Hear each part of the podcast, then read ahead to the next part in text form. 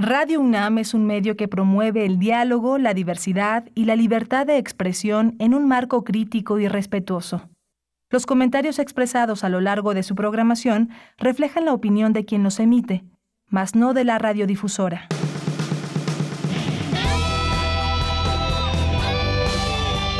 Prisma RU. Relatamos al mundo.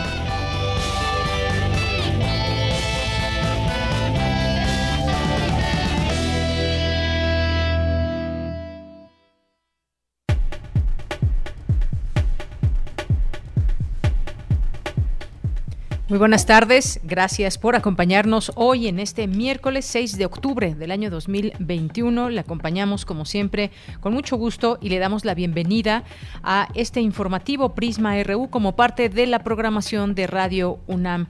Radio UNAM que se transmite a través del 860 de AM y a través del 96.1 de FM. Claro que también nos pueden escuchar a través de las distintas aplicaciones, nos pueden escuchar a través de nuestra página de internet que es www radio.unam.mx. Como siempre, mucha información que le tenemos preparada para todos ustedes que nos siguen en esta señal.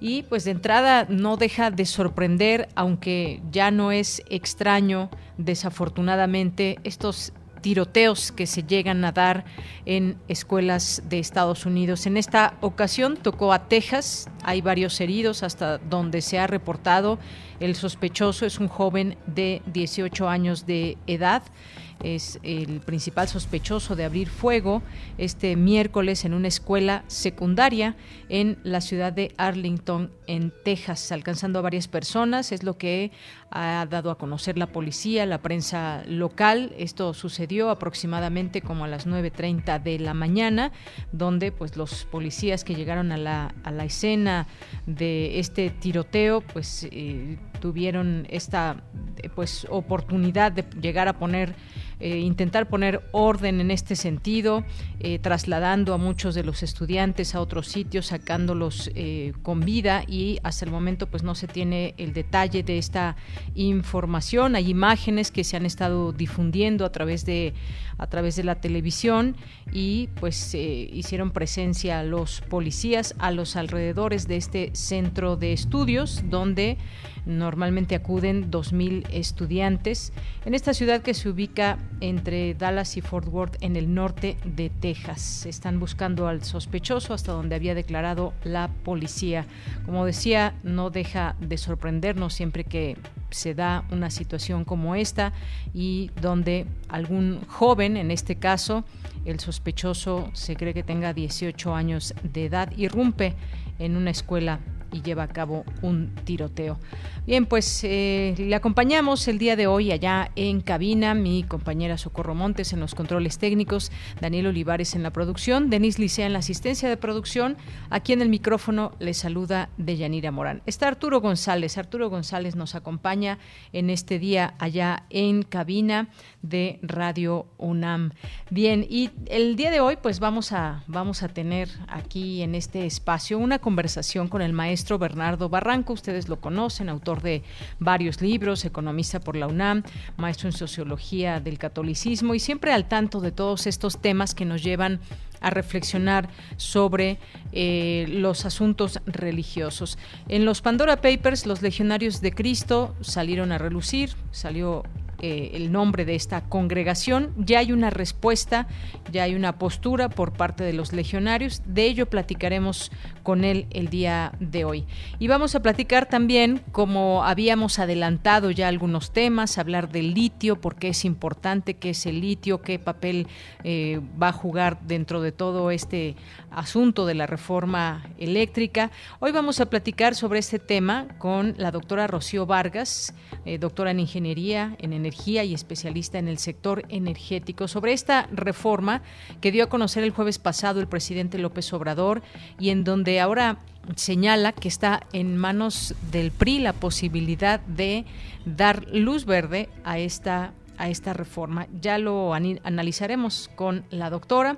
Esto es nuestra primera hora. En nuestra segunda hora vamos a conversar con Omar Nieto, que es maestro en letras por la UNAM, es escritor, y nos va a hablar de un libro, un libro que seguramente les va a gustar mucho. Se llama El juego secreto de Moctezuma o de cómo los españoles perdieron la guerra contra los aztecas. Y es una ucronía, es decir, que pues eh, a través de los hechos reales nos lleva a un momento en donde esos hechos reales se ficcionan y nos llevan a cómo pues, los indígenas ganaron la batalla los españoles. Eso es lo que nos dice en el libro, pero ya platicaremos con él, tendremos oportunidad de conversar sobre, sobre su libro. Y hoy es miércoles, miércoles de la sección de sustenta, de ciencia. Tendremos también la información de cultura nacional e internacional, por supuesto la información también universitaria. Así que, pues no me resta más que decirles que se queden con nosotros. Eh, que participen a través de las redes sociales en arroba PrismaRU y PrismaRU en Facebook. Así nos pueden encontrar tanto en Twitter como en Facebook. Y bien, pues desde aquí relatamos al mundo. Relatamos al mundo. Relatamos al mundo. Bien, y en resumen, en la información universitaria, preside el rector Enrique Graue la inauguración del Pabellón Nacional de la Biodiversidad, el cual señaló es resultado de un interés compartido por la Fundación SLIM y la Universidad Nacional para dar a conocer la rica biodiversidad de nuestra nación. Ante la severidad del cambio global ambiental no se ve un esfuerzo humano del mismo tamaño para enfrentar el problema, señaló el doctor José Sarucán al participar en el lanzamiento internacional del proyecto América Latina para la Educación Climática. Ante las cifras que alertan un lapso de 15 años para recibir tratamiento psicológico, expertos instan a la población a cuidar su bienestar mental al participar en la inauguración de la sexuagésimo, el 64 Congreso Nacional de Física, Lidia Brito, directora de la Oficina Regional de Ciencias de la UNESCO, expresó que América Latina requiere invertir mayores recursos en ciencia y tecnología. Y en la información nacional, el presidente Andrés Manuel López Obrador informó que el próximo lunes el Gabinete de Energía explicará la iniciativa de reforma eléctrica con el objetivo, dijo, de contrarrestar la información falsa. Vamos a escucharlo.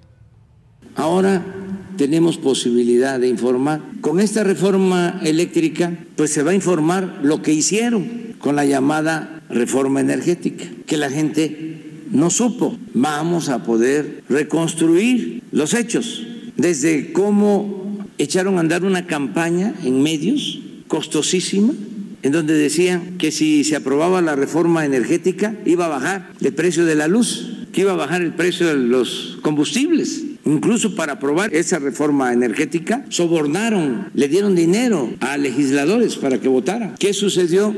Pues se benefició a empresas sobre todo extranjeras. En el caso de la industria eléctrica, la empresa más favorecida es una empresa española, Iberdrola. No se puede utilizar el gobierno para hacer negocios privados. Los únicos negocios que deben de interesar a los funcionarios públicos son los negocios públicos. Bien, pues ahí las palabras del presidente López Obrador. Ahí estaremos siguiendo esta conferencia con el Gabinete de Energía. Seguramente habrá eh, muchas preguntas en torno a las dudas que han surgido en los últimos días luego de conocerse esta iniciativa. Y pues sí, de pronto también esa parte eh, política, ¿qué pasaría si más allá de hacer política todos los legisladores, los funcionarios, quienes forman parte del gobierno y sobre todo en áreas como esta tan importante, la energética, pues eh, legislaran, hicieran iniciativas, siempre pensando en el bienestar de la población y en, pues no en intereses particulares, sino de la nación. Quizás otra historia sería, pero vamos a ver cómo se va desenvolviendo todo esto. Sería hasta noviembre cuando ya inicie el periodo ordinario de sesiones y que se pueda, se pueda dar a conocer o se puedan conocer estos debates que van a ir quizás subiendo de tono de aquí a las siguientes semanas. El Consejo Coordinador Empresarial rechazó la iniciativa de reforma eléctrica, advirtió que viola el nuevo Tratado de Libre Comercio y no puede ser retroactiva para eliminar o modificar contratos que ya tienen las empresas para generar electricidad. Este miércoles las investigadoras Gabriela Dutrenit y Patricia Zúñiga comparecen ante el Ministerio Público a fin de que respondan a la investigación que la Fiscalía General de la República inició en su contra por los delitos de delincuencia organizada y otros delitos relacionados con el desvío y utilización indebida de recursos federales.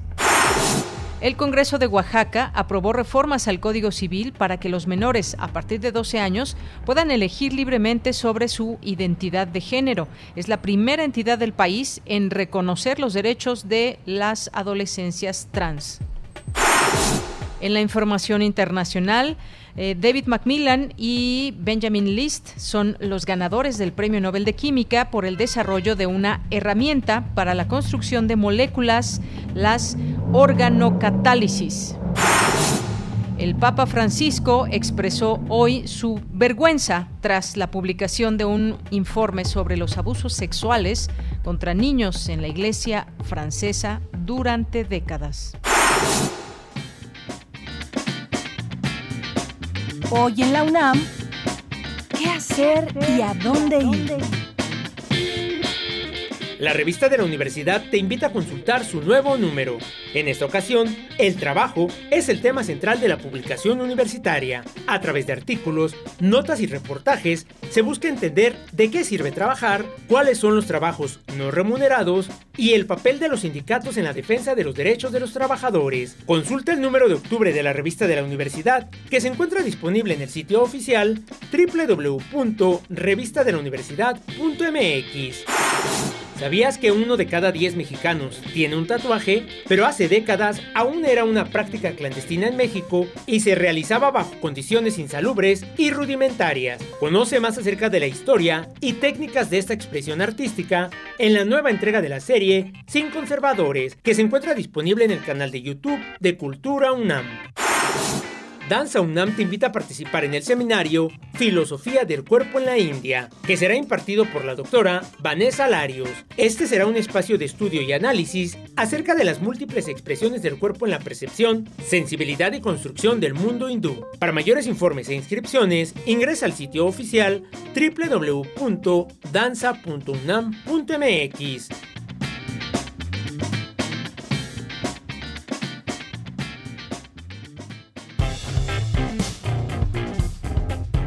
Campus RU.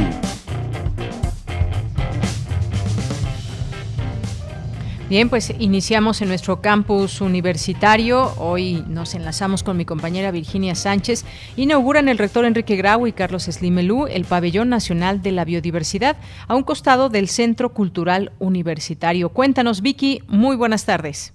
Hola, ¿qué tal, Deya? Muy buenas tardes a ti y al auditorio de Prisma RU. Y así es, pues como lo comentábamos en la nota de ayer, después del recorrido que se organizó para los medios, pues anunció que el día de ayer en la noche se llevaría a cabo la ceremonia de inauguración del Pabellón Nacional de la Biodiversidad.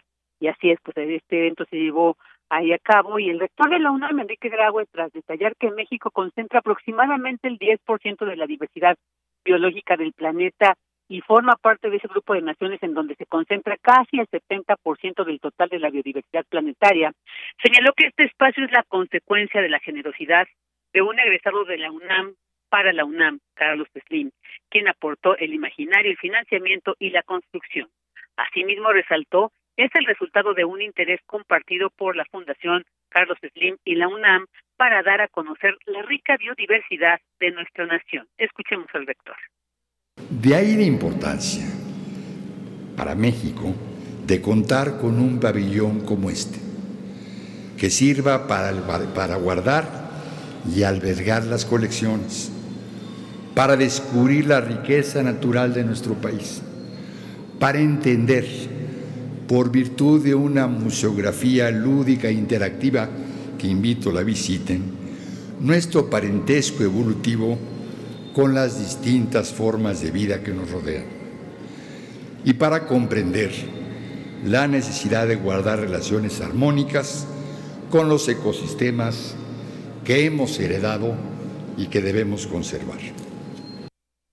El rector también dijo que esta inauguración representa una magnífica oportunidad para aquilatar la dedicación de académicos y académicos en la recuperación y creación de saberes para la sociedad una oportunidad para reconocer la importancia del trabajo científico y cómo ponerlo a disposición de la sociedad. Y también dijo es un aliento a la esperanza y fe en la ciencia, en la verdad, en la justicia y la educación. Por su parte, la jefa de gobierno de la Ciudad de México, Claudia Sheinbaum, destacó que con este pabellón se enriquece y difunde la ciencia, el conocimiento y la cultura de nuestra ciudad. Y dijo también representa y refleja los objetivos que toda universidad pública debe tener, la educación, la difusión, la investigación y la conservación del medio ambiente. Escuchemos. Un espacio como este abre conciencias y abre conocimiento. Y la conservación de la biodiversidad es un elemento sustantivo en el desarrollo de cualquier país y en el desarrollo del planeta. Así que la apertura de este espacio abre conocimiento ciudadano y colectivo para la conservación de la biodiversidad y la conservación del medio ambiente. En tanto, Carlos Slim agradeció a la UNAM, dijo, por su formación académica que le dio una forma de vida, de pensamiento, abierto a la libertad, a la pluralidad y la diversidad y señaló la importancia de impulsar este proyecto arquitectónico para despertar el interés científico. Escuchemos. Bienvenidos a la inauguración de este pabellón que pretendemos impulse el gusto y el interés por el conocimiento, la ciencia y la tecnología de los universitarios, de sus familias y de los visitantes que esperamos tenga durante muchos años este pabellón. Bueno, en este auto, acto inaugural también participaron la directora y exdirector del Instituto de Biología, Susana Magallón Puebla, y Víctor Manuel Sánchez Cordero. De ella, este es el reporte sobre la inauguración del Pabellón Nacional de la Biodiversidad. Vicky, pues muchas gracias por esta información que justamente ayer nos preguntaban si va a estar abierto al público. Bueno, pues ya escuchamos que estará abierto eh, justamente para que lo visiten las personas interesadas y se pueda conocer más de lo que ahí se expone sobre la biodiversidad. Muchas gracias, Vicky. Buenas tardes, ella. Muy buenas tardes.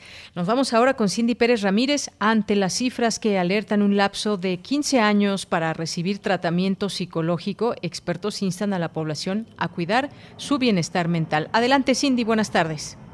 Muy buenas tardes, Deyanira y auditorio de Prisma RU. La crisis de salud derivada del COVID-19 puso de manifiesto la importancia del cuidado a la salud mental y es que se estima que para el 2030 la depresión y las enfermedades mentales serán la primera causa de discapacidad en el mundo. En el marco del Día Mundial de la Salud Mental que se conmemora este 10 de octubre, Juan José Sánchez Sosa, profesor emérito de la Facultad de Psicología de la UNAM, destacó la relevancia de la atención remota para cubrir las necesidades en esta materia. Sin embargo, también lamentó que muchos sectores de la población no cuentan con acceso a consultas vía Internet. Hubo reducciones muy importantes clínicamente significativas en síntomas de ansiedad, angustia, en síntomas de depresión con psicoterapia administrada por teléfono, que los usuarios de teleterapia completan un mayor número de sesiones antes de abandonar el trabajo terapéutico. ¿Qué pasa con el acceso a la atención? Lo que pasa es que no es parejo el acceso a los servicios telefónicos y de Internet también implican una cuestión de equidad sanitaria y justicia social. Se requiere equilibrar los avances de la tecnología, esto que estamos haciendo, con la viabilidad y la competencia propias que se requieren para atender a distancia. Por su parte, José Benjamín Guerrero López, jefe del Departamento de Psiquiatría y Salud Mental de la Facultad de Medicina, apuntó que la mitad de los trastornos mentales comienzan a los 14 años, pero en la mayoría de los casos no se detectan ni se tratan nuestros alumnos, una gran proporción de nuestros alumnos, pues va, va, a estar en, este, en estas etapas o en esta, han tenido estos problemas y no se les ha detectado. La depresión es una de los principales, las principales causas de enfermedad y de discapacidad entre adolescentes a nivel mundial. El suicidio es la cuarta causa de muerte entre los jóvenes entre 15 y 19 años. No abordar los trastornos mentales en los adolescentes tiene consecuencias que se extienden hasta la edad adulta. En la clínica del programa de salud mental de la Facultad de Medicina, pues vemos que los problemas más frecuentes que, padecen los jóvenes está la depresión, los problemas de ansiedad, los trastornos de adaptación, estas dificultades en los cambios que tenemos en la vida, eh, llegar a, la universidad o el cambiar de... Problema, dejé de escuchar. Eh, Cindy, ¿me escuchas? Te escuchamos, Deyanira. Sí, bueno, ya habías terminado, ¿verdad? Sí, Así es, cabe señalar que en la UNAM existe la Clínica de Psiquiatría y Salud Mental que ofrece atención médico-psiquiátrica y psicológica a la comunidad universitaria de Denira ante estas cifras alarmantes.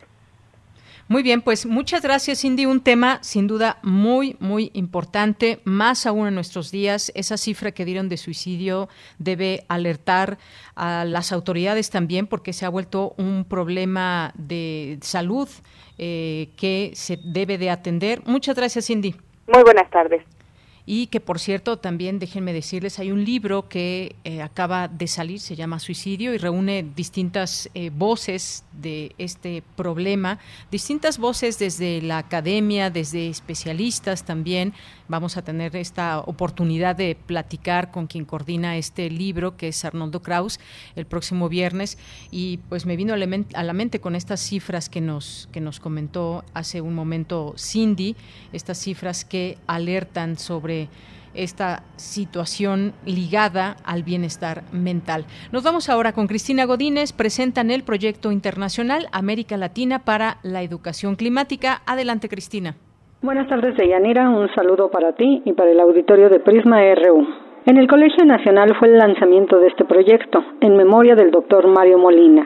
En su intervención, José Sarucán, miembro del el Colegio Nacional, dijo que debemos hablar de cambio global ambiental, porque junto con el climático estamos teniendo un proceso de pérdida de los ecosistemas que mantienen las condiciones de vida de este planeta. No estamos teniendo de ninguna manera un esfuerzo humano del mismo tamaño que esté conmensurado con el tamaño del problema y de la severidad de ese problema que estamos enfrentando y que nosotros hemos creado, además.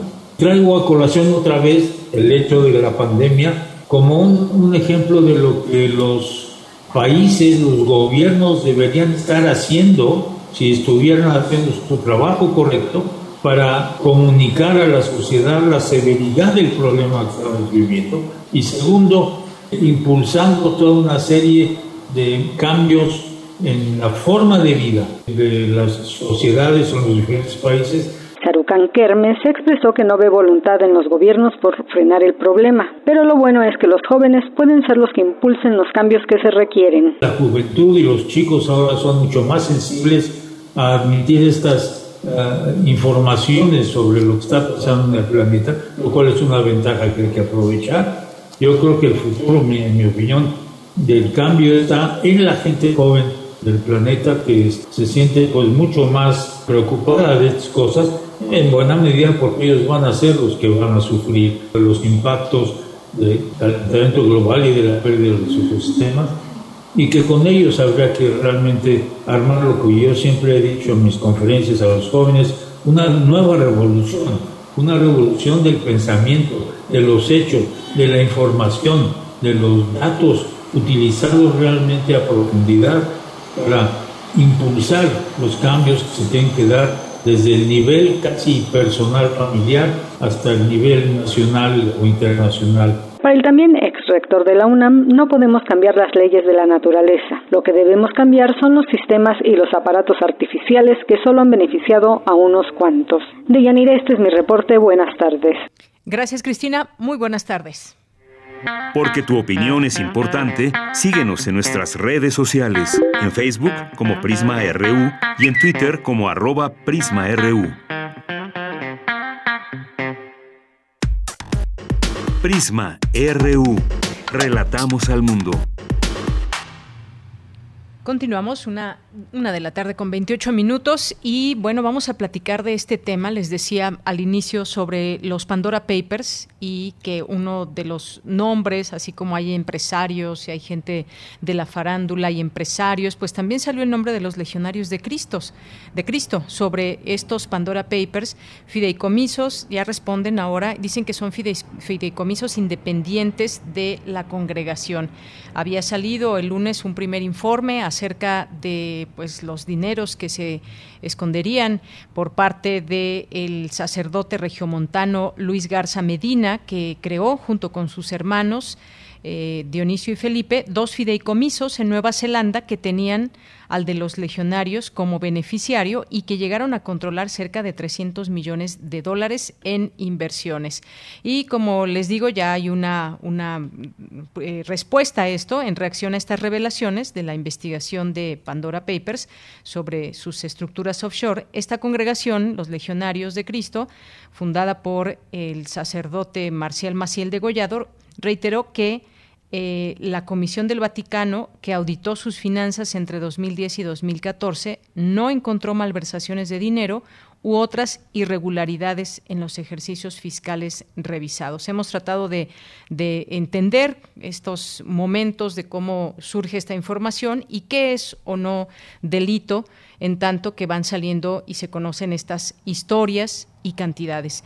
Hablamos hoy eh, con el maestro Bernardo Barranco, ya se encuentra en la línea telefónica. Él es economista por la UNAM, maestro en Sociología del Catolicismo Contemporáneo por la Escuela de Altos Estudios Sociales de París, experto en temas de religión. Maestro, bienvenido, muy buenas tardes. ¿Qué tal? Muy buenas tardes, un placer. Gracias, maestro. Pues, ¿qué opinión le merece eh, pues esto que conocemos hoy, que también los legionarios de Cristo salen a relucir en los Pandora Papers? Ay, Dios, ¿cómo podría, cómo podría decir? No le creo a los legionarios. Se la han pasado históricamente mintiendo. Empezaron eh, a negar los abusos sexuales de Maciel, después levantaron falsos eh, testimonios y testigos incluso contra los exlegionarios que habían denunciado los abusos sexuales de Maciel y eh, eh, hay un conjunto de mm, elementos, de estudios, de investigaciones que muestran el alto nivel de corrupción económica, financiera y moral por parte de los legionarios de Cristo, como es las grandes cantidades de dinero que daban al Vaticano como una especie de reciprocidad para seguir actuando con impunidad y, y hay testimonios que muestran que para un gran cardenal en Roma le daban sobres de 50 mil dólares por una misa.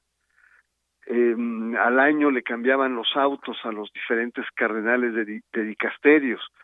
Y hay estudios, y está Olmos, que ha documentado muy bien de cómo los legionarios en la época de Maciel ya incursionaban en los paraísos fiscales, evadiendo impuestos y sobre todo ocultando el origen de las fortunas que iban a dar a las arcas de los legionarios.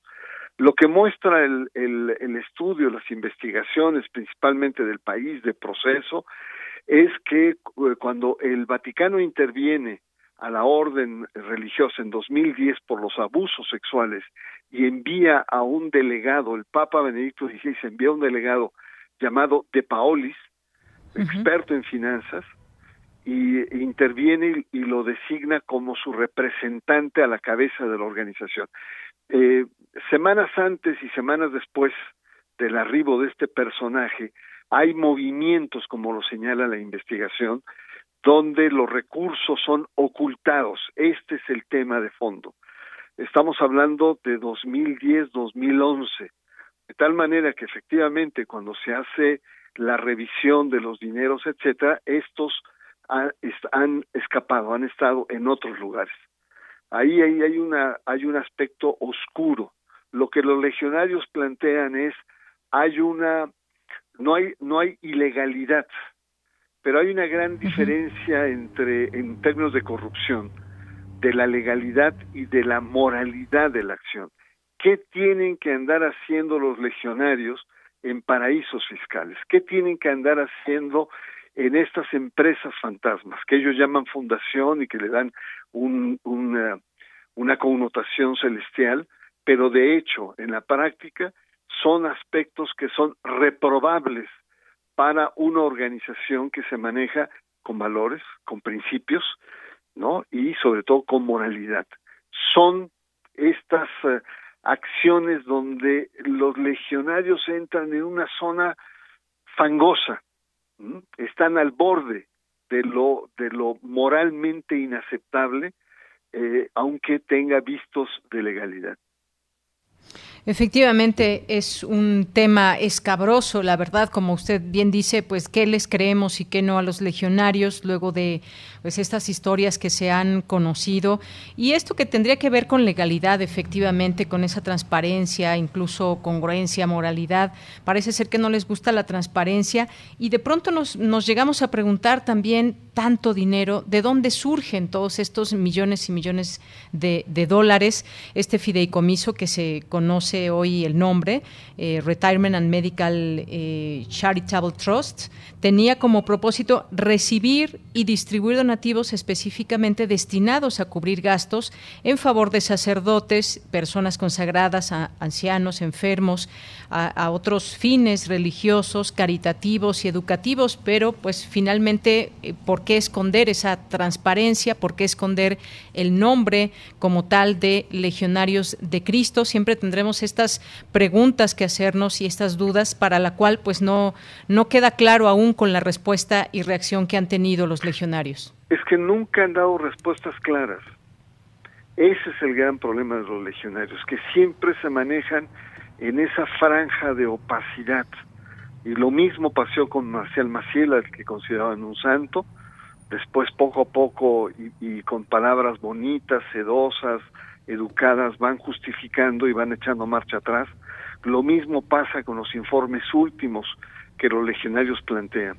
El hecho es que hay investigaciones que muestran que los legionarios, antes de la muerte de Maciel, tenían fondos de más de 25 mil millones de euros.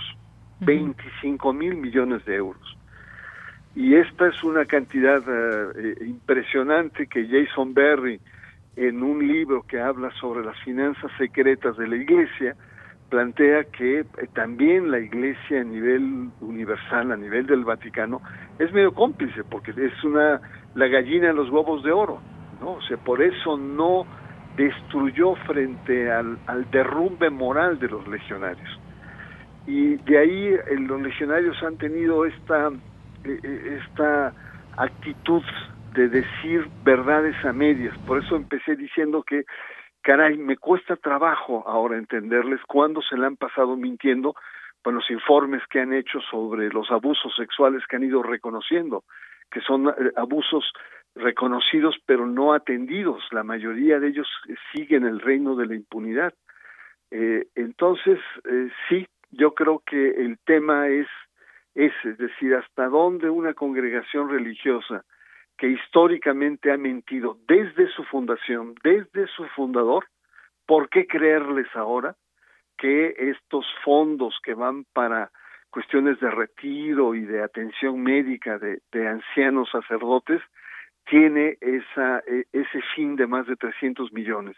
¿Por qué creerles que miembros de familias vinculadas a los legionarios que manejan otros fondos igual de opacos no tienen vínculos, cuando se muestra que hay vínculos entre estos diversos fondos y ellos dicen que no tienen nada que ver con ellos, que el hecho de que sacerdotes a nombre personal, porque vienen de familias muy ricas, tienen estos fondos no significa que sean de los legionarios. Son de esas zonas oscuras que para poder creerles pues es prácticamente dar un salto de fe. Y creo que a estas alturas eh, frente a los legionarios, creo que, que la sociedad, los medios, los, los observadores tienen que ser particularmente críticos frente a sus verdades. Bien, maestro, pues sí, y quizás, y quizás dentro de todo esto no pase nada, no lo sabemos aún, estos distintos nombres que han surgido, entre ellos los legionarios, pues habrá que ver si se eh, cometió algún delito que exista por perseguir y de cualquier manera pues queda expuesto todo eso. El hecho de que aparezcan estos, este nombre, por ejemplo, pues implica muchas cosas y nos hace recordar esos manejos, esos ocultamientos que han tenido en muchos momentos los legionarios. Esta investigación investigación, pues lo que mostró, eh, mostró que las respuestas elusivas de todos los actores sugieren que el primer círculo de Maciel armó estas estructuras offshore a espaldas del Vaticano e incluso de, de Paolis, que auditaban sus acciones. Este comunicado que emiten eh, hoy la congregación pues asevera que estos fideicomisos que se crearon en Nueva Zelanda por los Garza Medina en su beneficio son independientes de la congregación. Esa es digamos que la respuesta, separar eh, que pues no pertenecen a los legionarios de Cristo y que son independientes a esta congregación. Digamos que es por ahí donde se, se han metido para dar esta explicación. Cuando la historia muestra que ha habido una histórica imbricación de estos personajes con los recursos de los legionarios. Eh, eh, la clave es Luis Garza Medina, que es un legionario que está vinculado al Grupo Monterrey, y que desde los años 90 hacía este tipo de mezclas, ¿no? De melange entre los recursos de un de poderosos grupos económicos del norte del país con los legionarios y ahí es donde eh, digamos parten todas estas eh, son distinciones formales, ¿no? Pero no son explicaciones reales contundentes que uno pueda decir, pues efectivamente estos legionarios son unos santos que manejan el dinero de manera limpia y de manera transparente, cuando nunca lo han hecho.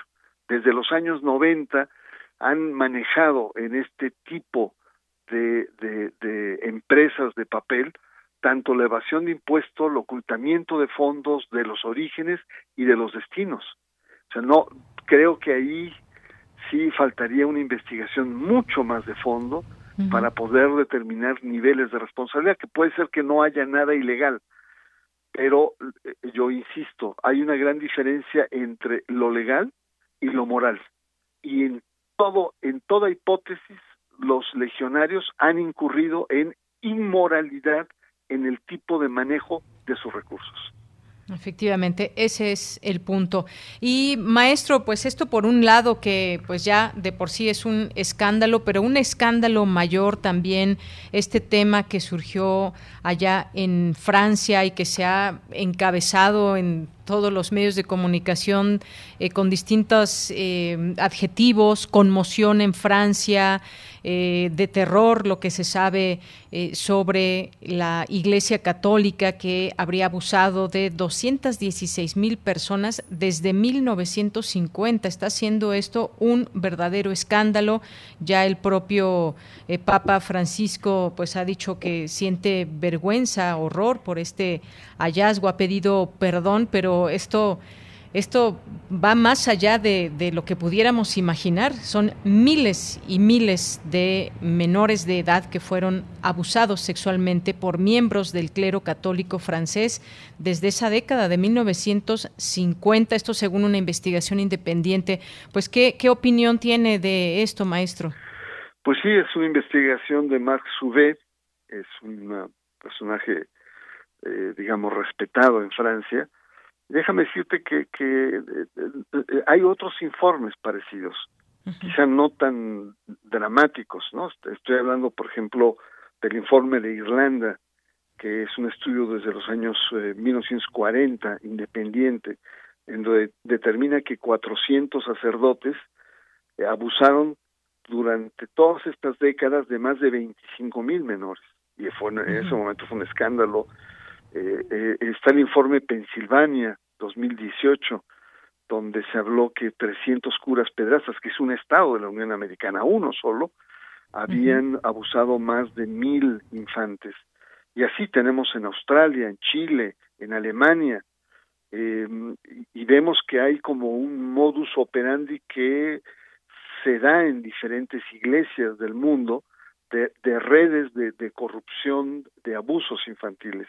Mira, yo, yo acabo de sacar un, un libro que se llama Los Depredadores Sagrados y mm, algo que, que descubrí eh, en, en a, lo largo, digamos, de, de la redacción y la investigación, y es que el tema de la pederastia eh, eh, pone en evidencia las oscuridades de la sociedad.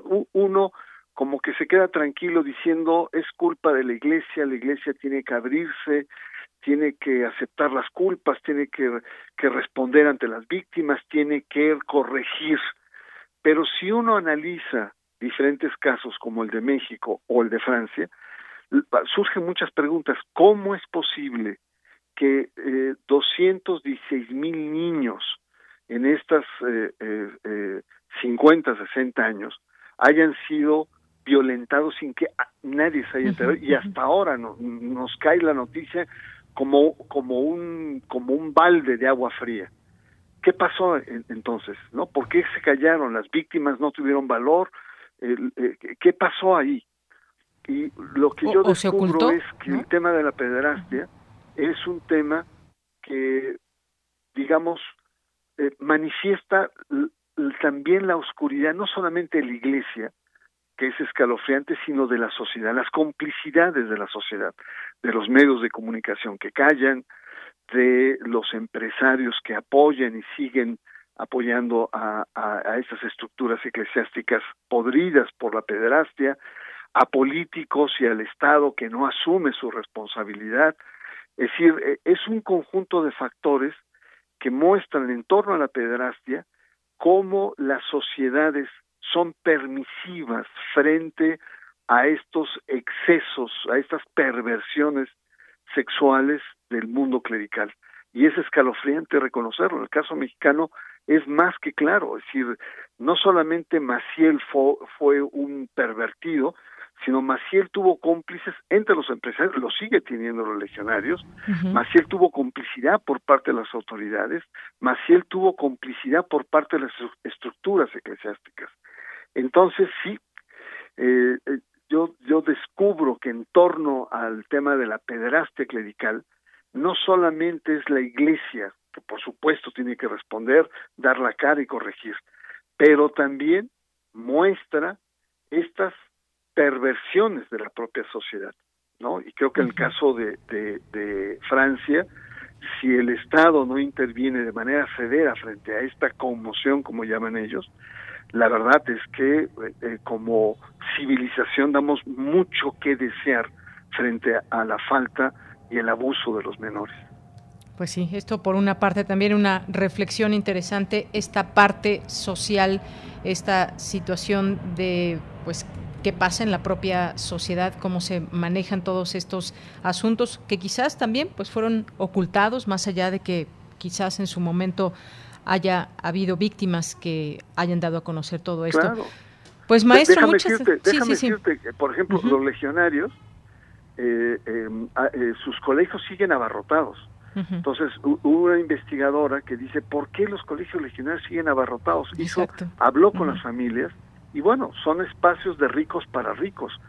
Pero lo, lo, lo, peor es que los ricos o las élites perdonan a los legionarios. La pregunta es, ¿por qué perdonan los ricos, las élites, estas eh, eh, actitudes de los legionarios de Cristo?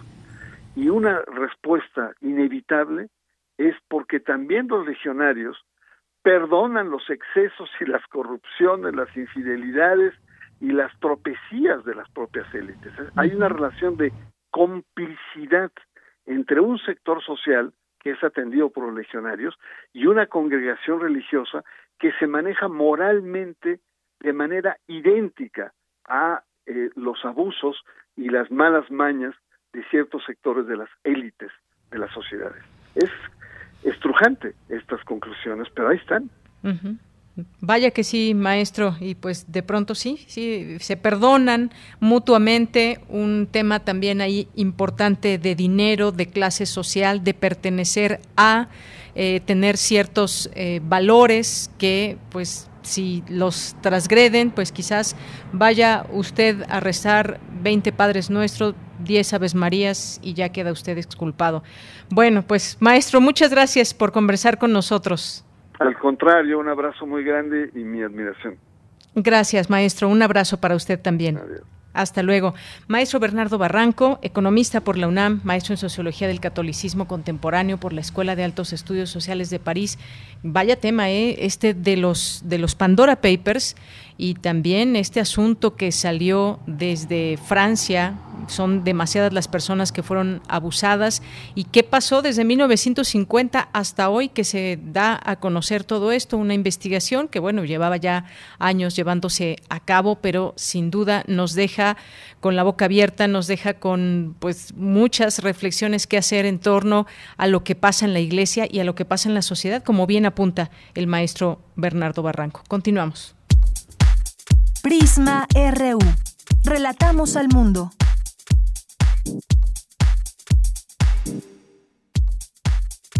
Tu opinión es muy importante. Escríbenos al correo electrónico prisma.radiounam@gmail.com.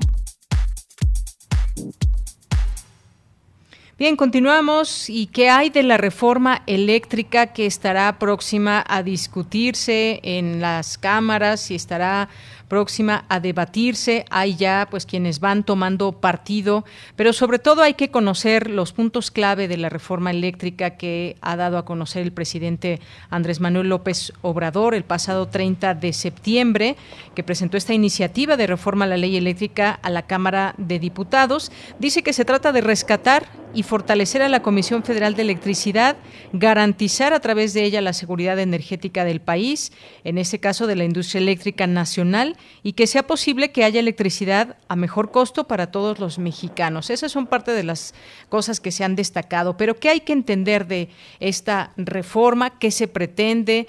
Es una reforma de largo alcance. Hay puntos en ella positivos, negativos. ¿Qué podemos encontrar en ella? Hemos buscado a la doctora Rocío Vargas, que es doctora en Ingeniería en Energía y especialista en el sector energético. Doctora, bienvenida. Muy buenas tardes. Hola, Deyanira. Un gusto estar con el auditorio de Radio UNAM.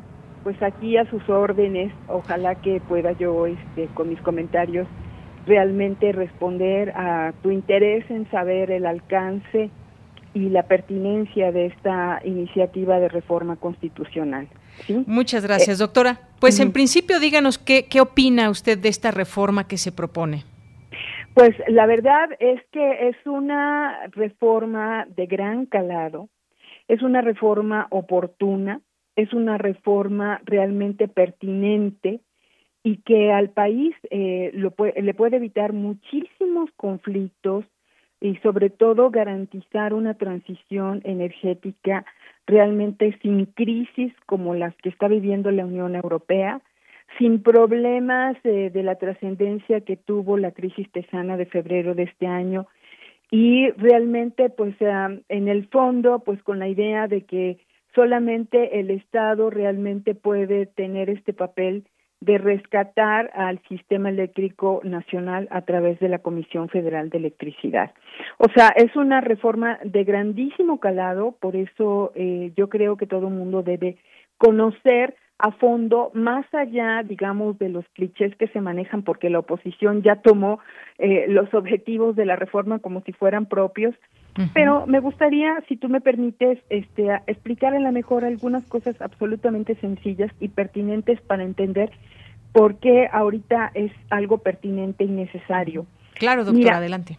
Sí, es, es, es realmente la única forma de garantizar la seguridad energética de la nación y con seguridad energética te quiero decir de disponibilidad de la energía, de precios que sean realmente accesibles para la gente, porque podemos producir a precios en donde solamente algunos pueden acceder a la energía.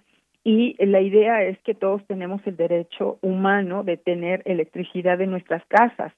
Pero también aquí la cuestión de la confiabilidad, es decir, este, que no haya problemas de apagones eh, como los que ha habido, que no haya problemas del calado del, del desastre eléctrico que hubo en Texas, en donde se apagó por una semana y murió gente, porque la red es importantísima y si hay algún problema puede generar una serie de problemas que pueden poner en riesgo la vida de ciertas regiones o ciertos seres humanos. Entonces, pues se toca ya con cuestiones de seguridad nacional, ¿no? Es eh, importante para garantizar eh, la sobrevivencia de la Comisión Federal de Electricidad. Así, así de importante. Y que esto tiene que ver, evidentemente, con lo que se negoció en la reforma energética del 2013, en donde, pues, de alguna manera, la fracturación vertical y horizontal que se hizo de CFE realmente la va, la va desplazando, le quita eficiencia y en términos de generación, pues esto ha derivado en que la CFE solamente participa con un 32% de la generación, mientras el, el resto eh, realmente pues es de generación privada, pero el horizonte es que en el tiempo, al 2024, la participación de CFE se va a reducir a un 29%. ¿Por qué esto es así? Porque en realidad el verdadero objetivo de la reforma energética pues era la aniquilación de CFE, ¿no? Así de sencillo. ¿Y por qué? Porque es un extraordinario negocio privado, ¿no? Hasta ahorita ha sido útil porque pues gracias a CFE realmente se transfieren precios, se garantiza la compra de electricidad por parte de los privados, se garantiza buenos negocios. Entonces, bueno, por eso se le ha permitido sobrevivir pero eh, pues puede llegar a ser un verdadero problema eh, carecer de una empresa de este tipo en un contexto de transición energética, ¿sí? ¿Y qué te quiero decir con ello? La necesidad realmente de hacer frente ahora a todos los problemas climáticos extremos y hacer frente a la necesidad de reducir gases de efecto invernadero. O sea, son dos tareas titánicas en donde el sector privado no siempre está en la disposición, no siempre quiere entrar cuando esto no es un buen negocio, ¿no? Entonces, pues esto esto es, fundamental para el futuro y una cosa que aquí es interesante y clave, me parece que hay que mencionarlo, es que, bueno, con esta idea de que el, futuro del sector transporte tiene una amplia participación para los autos eléctricos, Aquí se vislumbra realmente hacer del dominio del Estado los las reservas de litio. El litio que se usa para los autos eléctricos, que se usa para todos los procesos de digitalización, que se usa para el almacenamiento inclusive de las energías renovables intermitentes. Entonces, bueno, con esto se va a garantizar también que tengamos este recurso que es estratégico y fundamental, ¿no? Eh, entonces, bueno, además con todo esto, eh, la cuestión aquí más importante quizá es que el, Estado recupera el, el manejo del sector eléctrico nacional a través de la CFE. Y esto es muy importante cuando nosotros, por ejemplo, vemos que hoy día, sobre todo, este, digamos, la, la energía es un gran negocio y ustedes lo pueden ver en la crisis que hay ahorita en la Unión Europea que tiene mucho que ver con la cuestión de cómo se regula la electricidad, cómo Bruselas pues ha manejado esto bajo una perspectiva fundamentalmente de mercado, cómo el gas natural está subiendo a precios altísimos, altísimos y tiene que ver con los procesos de bursatilización pues que hacen los eh, los eh, las empresas privadas del manejo de la energía. Entonces, nosotros con esto vamos a garantizar que sea realmente el Estado bajo criterios de interés nacional, bajo criterios sociales, bajo criterios de hacer de la electricidad un derecho humano, el manejo de la, de, la industria eléctrica. Eso de alguna manera, pues no solamente yo diría que da seguridad para la sociedad mexicana, inclusive para los mismos empresarios, ¿no?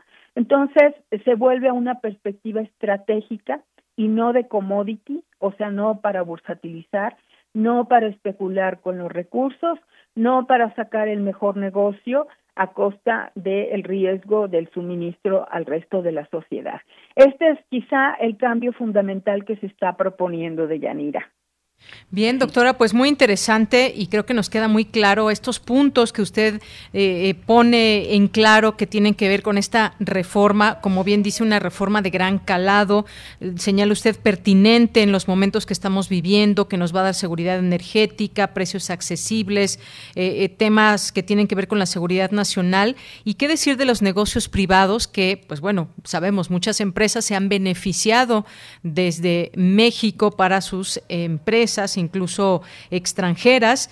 Y pues también nos quedan varios puntos que seguramente ya no nos va a dar tiempo el día de hoy, doctora, así que la vamos a tener que invitar en próximos días, porque cómo se inserta, por ejemplo, esta reforma en el tema de cambio climático, las energías limpias, eh, cuáles son los criterios. Hay también ya una postura de, Greenpeace donde dice que ve aciertos, elementos positivos, pero también algunos retos y se habla de paneles solares y se habla de un montón de cosas y que, como bien decía usted, de pronto pues hay que poner en, en el centro qué es lo que beneficia en general al país. Y si me permites en muy breve, porque yo creo que sí es importante. Greenpeace es una de las ONGs que ha distorsionado realmente eh, el objetivo de CFE. Mm. Uno de los objetivos más importantes justamente es convertirse en el líder de la transición energética realmente para hacer frente al cambio climático. Objetivo fundamental. ¿Y cómo va a ser esto? En primer lugar, hay que saber que ya CFE, con toda la generación que tiene, realmente cubre el 35% que México comprometió en el Acuerdo de París de energía renovable. ¿Cómo es esto? Pues históricamente CFE, con el manejo de las presas, tiene una gran cantidad de energía renovable que usa para la generación. Pero hoy inclusive este, no solamente están la posibilidad de repotenciar 10 hidroeléctricas, cuatro más que ya pasaron los proyectos también para, para apoyar esta generación. Eh, y además hay toda una idea de una, eh, digamos, área fotovoltaica con paneles solares en el estado de Sonora. Entonces, lo que puedo decir, no solamente CFE ya cumplió con ese 35%, sino que la cuestión de reducir este, digamos, con todo su planeación, digamos, de las fuentes de energía limpia que utiliza, realmente seguir cumpliendo con la reducción de gases efecto invernadero. Pero sí creo que es importante que se quite este mito de, de que somos la empresa del combustóleo.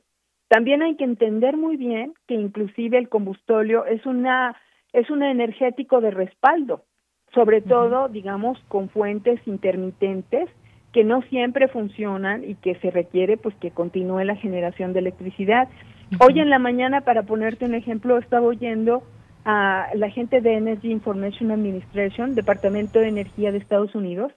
Ellos no están diciendo, ¿saben qué? Vamos a aniquilar nuestras energías fósiles, porque las requerimos como respaldo. Inclusive vamos a apoyar a países de Asia con, eh, con el suministro de gas. Entonces, el error es pensar eh, que el, objetivo de este debe ser aniquilar los fósiles, no, es, es absolutamente equivocado. Y esta postura ideológica, pues es lo que está causando todos los problemas en la Unión Europea. Entonces, hay que entender muy bien que realmente se va caminando hacia ese objetivo de transición, de reducción de gases de efecto invernadero, pero precisamente por eso una planeación correcta, que nos permita una transición suave, armónica, a un costo asequible para toda la sociedad, sin crisis de tipo de, suministro, ¿verdad? Eso es justamente lo que se pretende con todo esto. Y una planeación no es posible en manos del sector privado porque su lógica es la ganancia, la especulación, la bursatilización y no están dispuestos a hacerle frente en crisis como la que hubo en Texas porque pues consideran que los costos del gas fueron inaccesibles y entonces no le entramos, ¿no?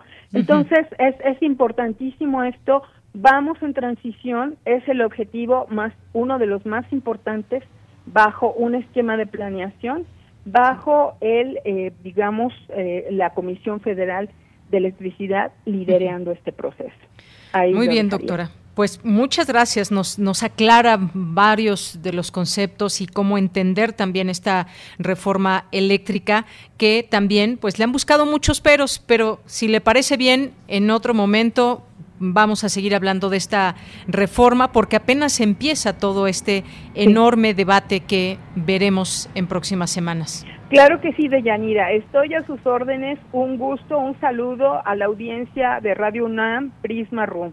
Hasta Muchas gracias. Hasta luego. Un abrazo, doctora Rocío Vargas, doctora en, Ingeniería en energía y especialista en el sector energético. Un gran tema que seguiremos abordando por eh, pues la inmensidad también de información y de puntos de vista y aristas por donde entender esta reforma. Vámonos rápidamente al corte, regresamos a la segunda hora de Prisma RU.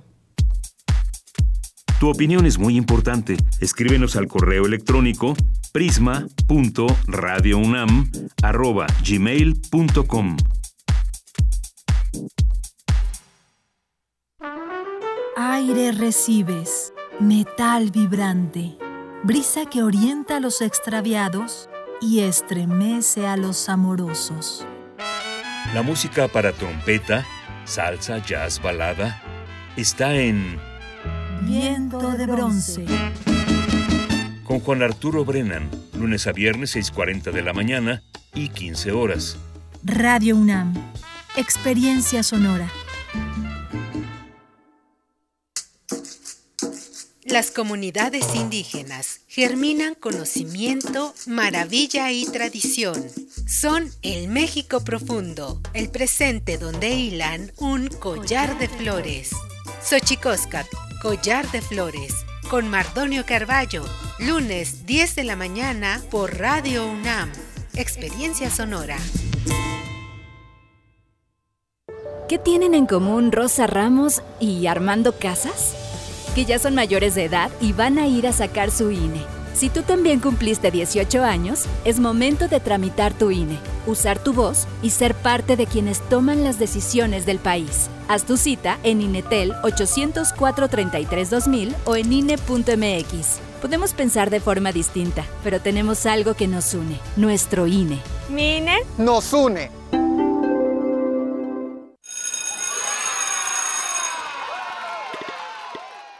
Llegó el momento. Regresamos a la escuela. En el regreso a la escuela, la detección temprana es vital. Ante la presencia de síntomas de enfermedad respiratoria, debemos acudir al centro de salud más cercano.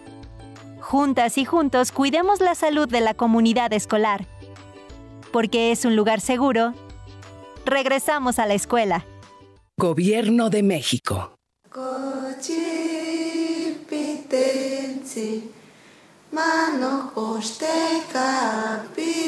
Asómate a un mundo culturalmente diverso. Calme Cali, sexta temporada.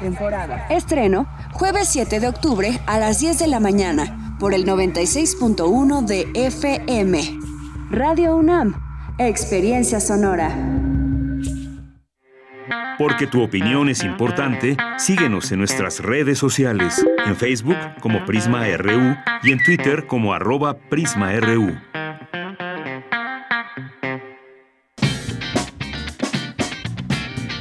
Mañana en la UNAM, ¿qué hacer y a dónde ir?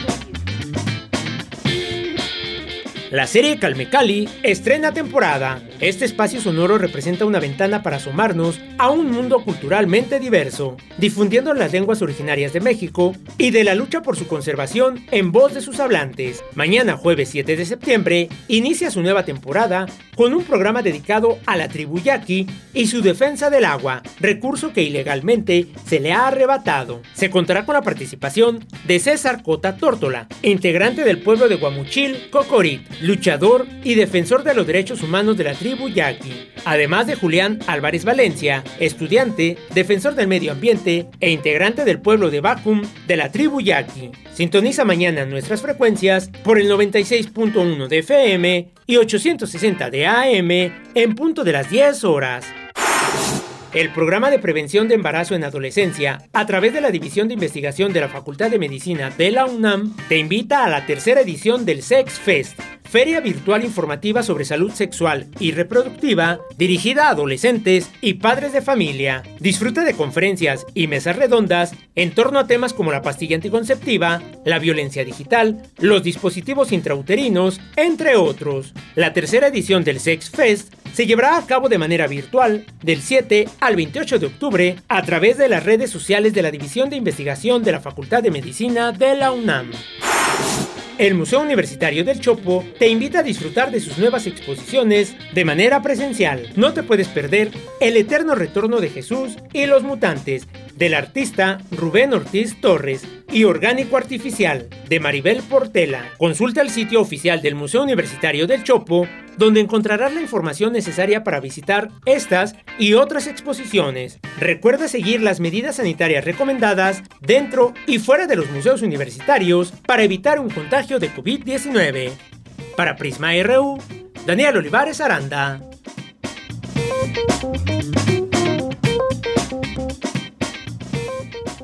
Bien, pues ya de regreso en esta segunda hora de Prisma RU. Gracias por estar con nosotros. Tenemos todavía mucha información, así que esperamos que se queden con nosotros de aquí hasta las 3 de la tarde. Mientras tanto, pues también pueden irnos escribiendo sus opiniones, sus comentarios a nuestras redes sociales. En Facebook nos encuentran como Prisma RU y en eh, Twitter como arroba Prisma RU. Ahí nos encuentran y con mucho gusto damos lectura, respuesta a sus preguntas. Unis Noreldak nos dice aquí a través de nuestra red social de Twitter. Gracias por la entrevista la doctora Vargas. Gran claridad en la explicación de la reforma eléctrica. Ojalá los políticos que están en contra abran sus mentes y oídos para entender los conceptos reales y voten a favor de los mexicanos. Gracias, Unis. Pues un tema como muchos otros polémico. Y aquí quizás y para allá nos iremos digamos, analizando esta reforma con elementos que eh, se nos puedan ofrecer también como, como audiencias, como personas que, que queremos escuchar a los expertos, los que saben de los temas energéticos, no solamente legisladores que no, no saben qué es la reforma eléctrica, ni siquiera lo que implica, quizás muchos de ellos ni siquiera la han leído, pero como son de otro partido, el voto tiene que ir en contra. Así se mueven muchos y así se mueve muchos en la política. Desafortunadamente nos han llevado, como se dice coloquial y vulgarmente, nos han llevado entre las patas muchas veces con las decisiones que han tenido, decisiones y votos cupulares alejados de las necesidades del país. Esta es o no la excepción, pues escucharemos aquí a lo largo de estos días a través de Prisma RU distintas voces y ópticas en torno a esta reforma eléctrica. Gracias, Unis, y gracias también por aquí a Diogenito, a Juan Jaso López, Josefina Mondragón.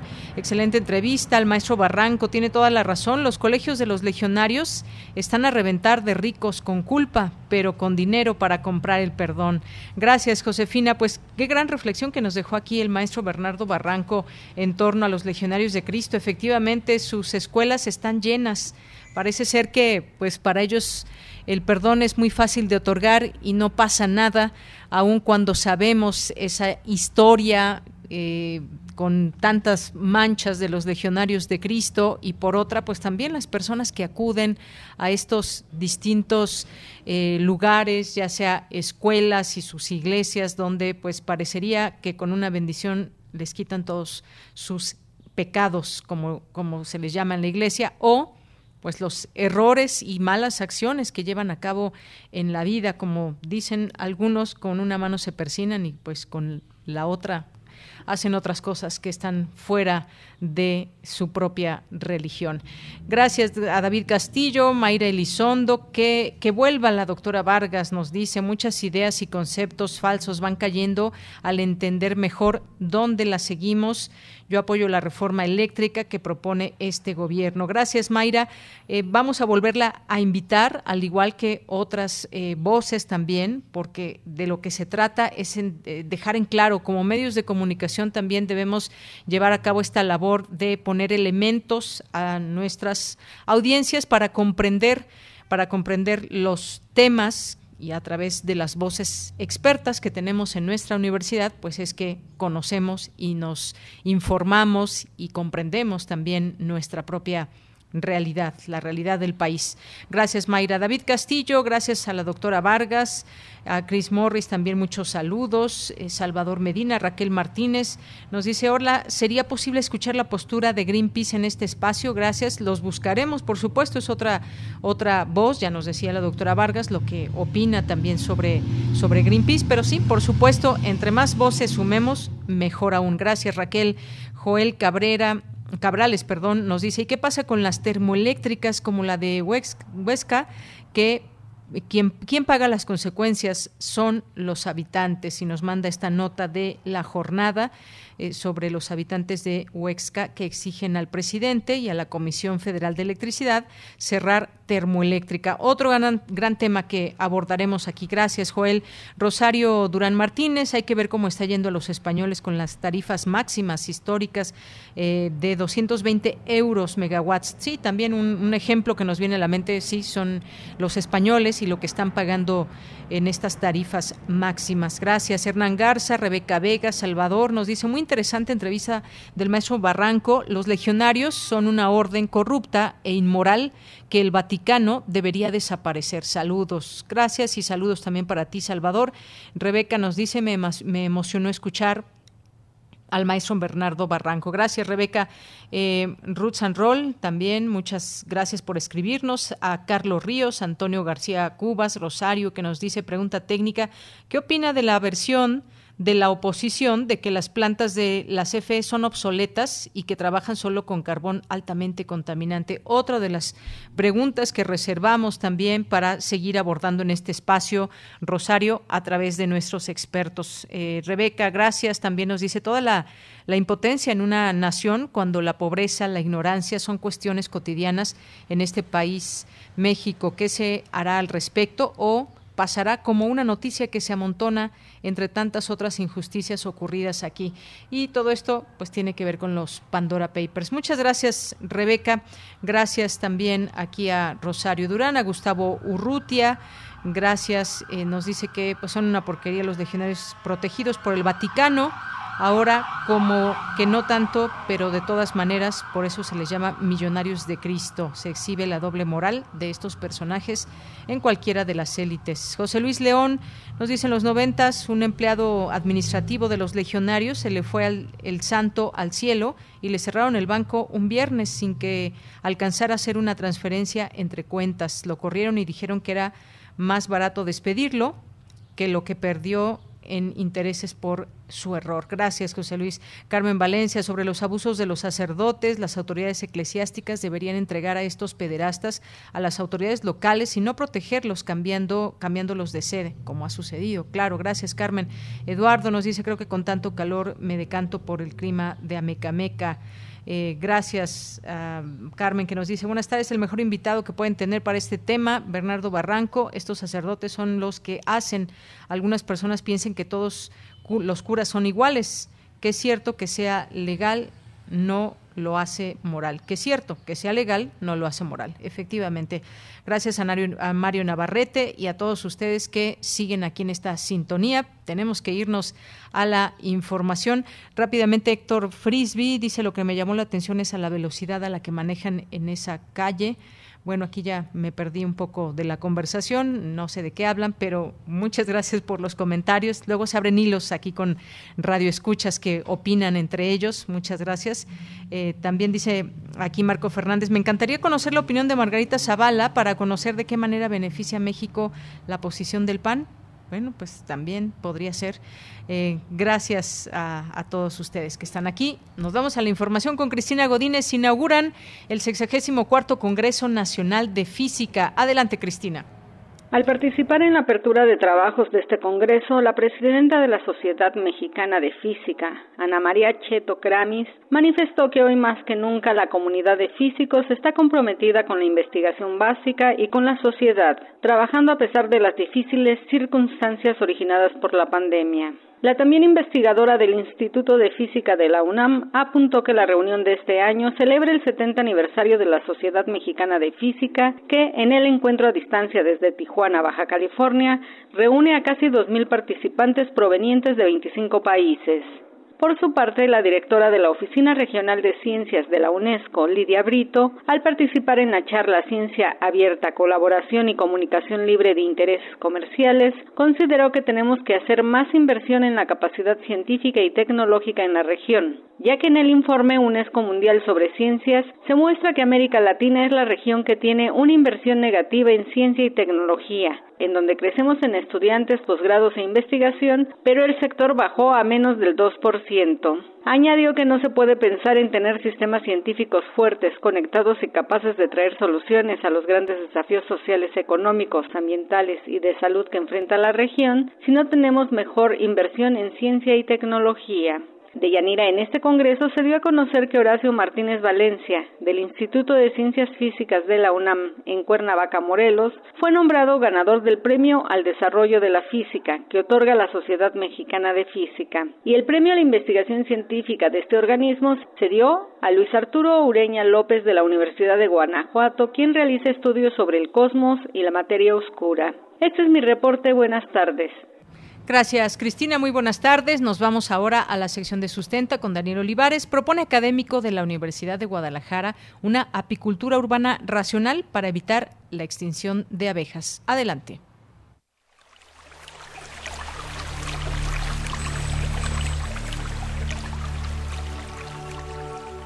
Sustenta. Sustenta. Innovación universitaria en pro del medio ambiente.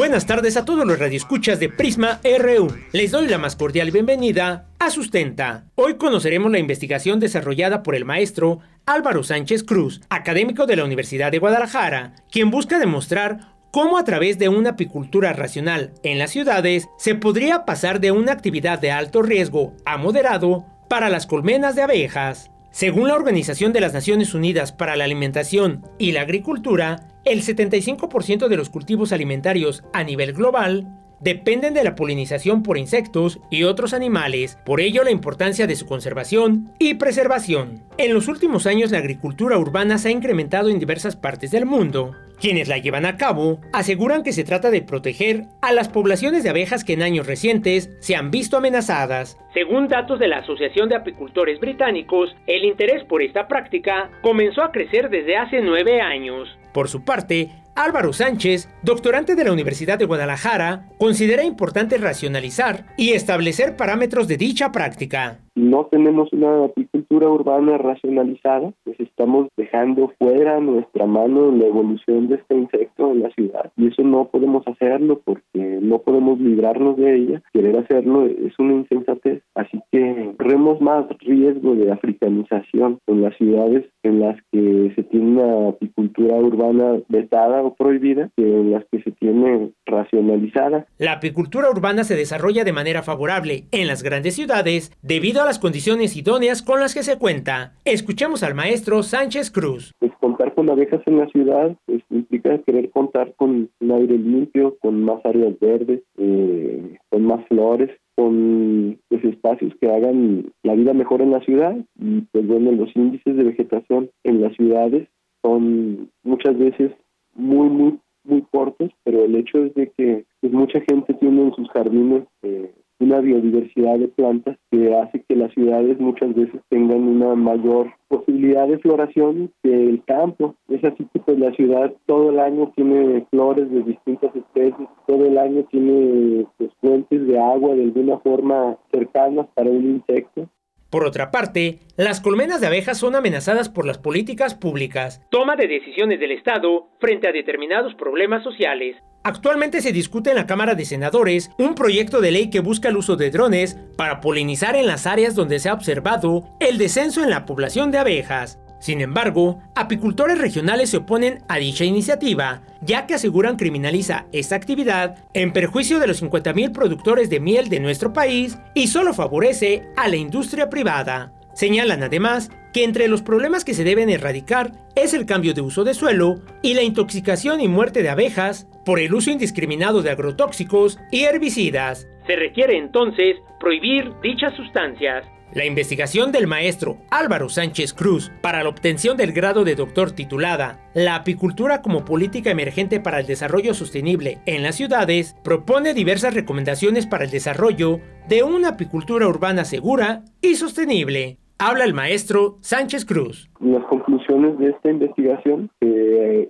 habla de las explicaciones y recomendaciones tanto reglamentarias como de zonificación y de políticas públicas para pues poder eh, abrir eh, la apicultura urbana hacia una ruta segura, efectiva, sostenible, pues en las ciudades tanto de Jalisco como del mundo. creo que esta investigación tiene pues, la posibilidad de orientar y diferenciar eh, las distintas normativas y posibilidades que tiene un horizonte sostenible el cambio en las políticas públicas, la promulgación de leyes que protejan a los productores de miel, así como una apicultura urbana segura y sostenible, contribuirían a la protección de las abejas, uno de los polinizadores más importantes de nuestro planeta.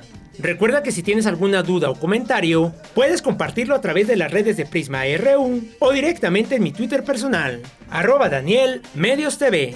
Para Radio UNAM, Daniel Olivares Aranda.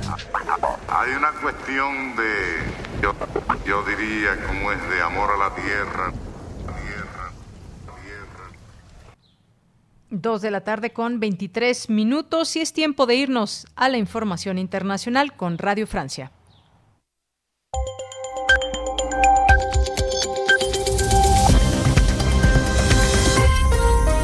Hola a todos, esto es Radio Francia Internacional. Diego Tenorio se ocupa de la realización técnica de esta media hora de radio que abrimos ya con lo esencial, un vistazo rápido a la información internacional de este miércoles 6 de octubre. Carmele Gallubo. El primer ministro británico Boris Johnson clausuró hoy el Congreso de los Conservadores con un mensaje de optimismo a pesar de la crisis en la cadena de suministro de algunos productos y la escasez de mano de obra extranjera en el país. Son únicamente los primeros signos de que Gran Bretaña se encamina hacia una economía de alta calificación y salarios importantes. Boris Johnson. La respuesta a las tensiones actuales, debidas principalmente al crecimiento y la reactivación económica, no es recurrir a la misma vieja palanca de la inmigración descontrolada para mantener bajos los salarios.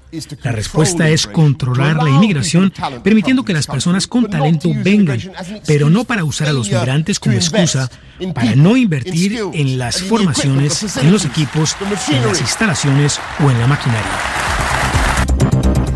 Alemania se dirige hacia un gobierno de coalición entre socialdemócratas, ecologistas y liberales, coalición inédita sin los conservadores de Angela Merkel. Las conversaciones entre los tres partidos podrán comenzar mañana. Los liberales, que habían estado tentados con aliarse a los conservadores, finalmente dijeron hoy que están listos para negociar con los verdes y los socialdemócratas del SPD, que fue el partido más votado en las elecciones de hace 10 días. Anche la mia vergogna la. El Papa Francisco dijo esta mañana sentir vergüenza ante la incapacidad de la Iglesia para asumir los traumas causados a las víctimas de abusos sexuales cometidos en el seno de la institución. Esos dramas no deben reproducirse, insistió Francisco, refiriéndose al demoledor informe que ayer entregó a los obispos de Francia la Comisión Investigadora de Actos de Pederastia, informe que cifra en más de 200.000 los menores víctimas de abusos sexuales cometidos por miembros del clero francés desde 1950. Y los países de la Unión Europea disponen de suficiente gas para este invierno, afirma el comisario europeo de Energía, pero Kadri Simpson considera que la fuerte subida de los precios demuestra la necesidad de reformar el mercado y desarrollar otras energías. Y el premio Nobel de Química fue atribuido al alemán Benjamin List y al estadounidense David Macmillan por desarrollar una nueva herramienta de construcción de moléculas. Continuamos. Relatamos al mundo. Relatamos al mundo. Dos de la tarde con 26 minutos. Quiero dar la bienvenida a este espacio a Omar Nieto, que es maestro, maestro en letras y candidato a doctor en letras por la UNAM. Y pues el motivo es que escribió un libro de nombre El juego secreto de Moctezuma o de cómo los españoles perdieron la guerra contra los aztecas. Y pues maestro Omar Nieto, ¿cómo estás? Muy buenas tardes, bienvenido. Hola Deyanira, qué gusto saludarte y a tu público en Radio Escucha. Pues el gusto es mío, Omar. Olvide decir, es HarperCollins, la eh, editorial, para que puedan adquirir este libro. Y pues bueno, además la, la, portada, la portada creo que dice mucho de lo que contiene este libro ahí, la cabeza de Hernán Cortés que rodó a manos de eh, pues de, de un azteca. Y aquí se ve en esta portada. Pero platícanos, Omar, sobre este, este libro que pues también en el título lleva pues la historia que nos va a permitir leer de cómo los españoles perdieron la guerra contra los aztecas y dirán algunos cómo ¿Qué, de qué están hablando pues sí es que construiste una ucronía es decir que nos dice la posibilidad tú de imaginar esta historia alternativa y a nosotros de poder disfrutar una historia alternativa a partir de la historia real. Cuéntanos un poco de tu libro, por favor. Pues sí, Deyanira, pues como lo dices, este, la primera imagen de esta novela es eh, Cuitláhuac, vamos a decirlo, Cuitláhuac, el hermano de Moctezuma, arrojando la cabeza de, de capitán Hernán Cortés en las playas de Cádiz, en España, rodeado de un montón de canoas y barcos eh, en los cuales irían a bordo eh, purépechas, este, incluso tlaxcaltecas, huejotzincas, no diga zapotecos, este, mixtecos, eh, tarascos, una confederación de, de indígenas que, que, que, se revelarían a este destino manifiesto de la conquista española, ¿no? Obviamente, pues es una novela eh, de una ficción, eh, no es una novela histórica, eso quiero aclararlo, es una novela que sí se basa rigurosamente en, en la historia, pero es una novela que intentó encontrar el hueco en esa historia, con la historia con H mayúscula, para que se pudiera filtrar esta posibilidad, ¿no? Esta ucronía que es justo la, posibilidad alterna en la literatura de plantear qué hubiera pasado si eh, he estado diciendo que la literatura el hubiera sí existe y es la idea, ¿no? Es la idea de esta de esta novela y bueno, pues espero que tus tus radioescuchas, tus lectores la disfruten. Claro que sí, ojalá que la disfruten tanto como, como yo la disfruté. Ahora platícame, eh, Omar, ¿cómo, ¿cómo construiste esta ucronía? ¿Cómo se construye una, una credibilidad narrativa? Eh, ¿Esto qué tan difícil puede ser? Como bien dices, no es una novela histórica, sin embargo, pues los personajes sí son reales, muchos de los hechos que se sucedieron, aunque, pues bueno, en ese hueco que tú dices, por ahí te metes y vas cambiando eh, esa historia para decir o para llevar a los personajes eh, indígenas a que se llevaran la victoria frente a los españoles. ¿Qué tan difícil es esto? Bueno, la verdad, para ser sincero, sí es bastante difícil. De hecho, la investigación fue muy ardua, fue muy difícil para mí. En algún momento, debo confesar, pensé en que no iba a ser posible porque, bueno, como sabemos, la historia es irreversible. La historia, finalmente, aunque eh, tiene algunas ambigüedades, procura ser exacta. Entonces, digamos, encontrarlo desde la literatura fue, fue difícil. Yo me pasé varios años haciendo esta investigación. Ahí, y cuando encontré el famoso hueco, que no quiero spoilearme para, para que la gente vea de cuál es ese hueco, este, me metí por ahí.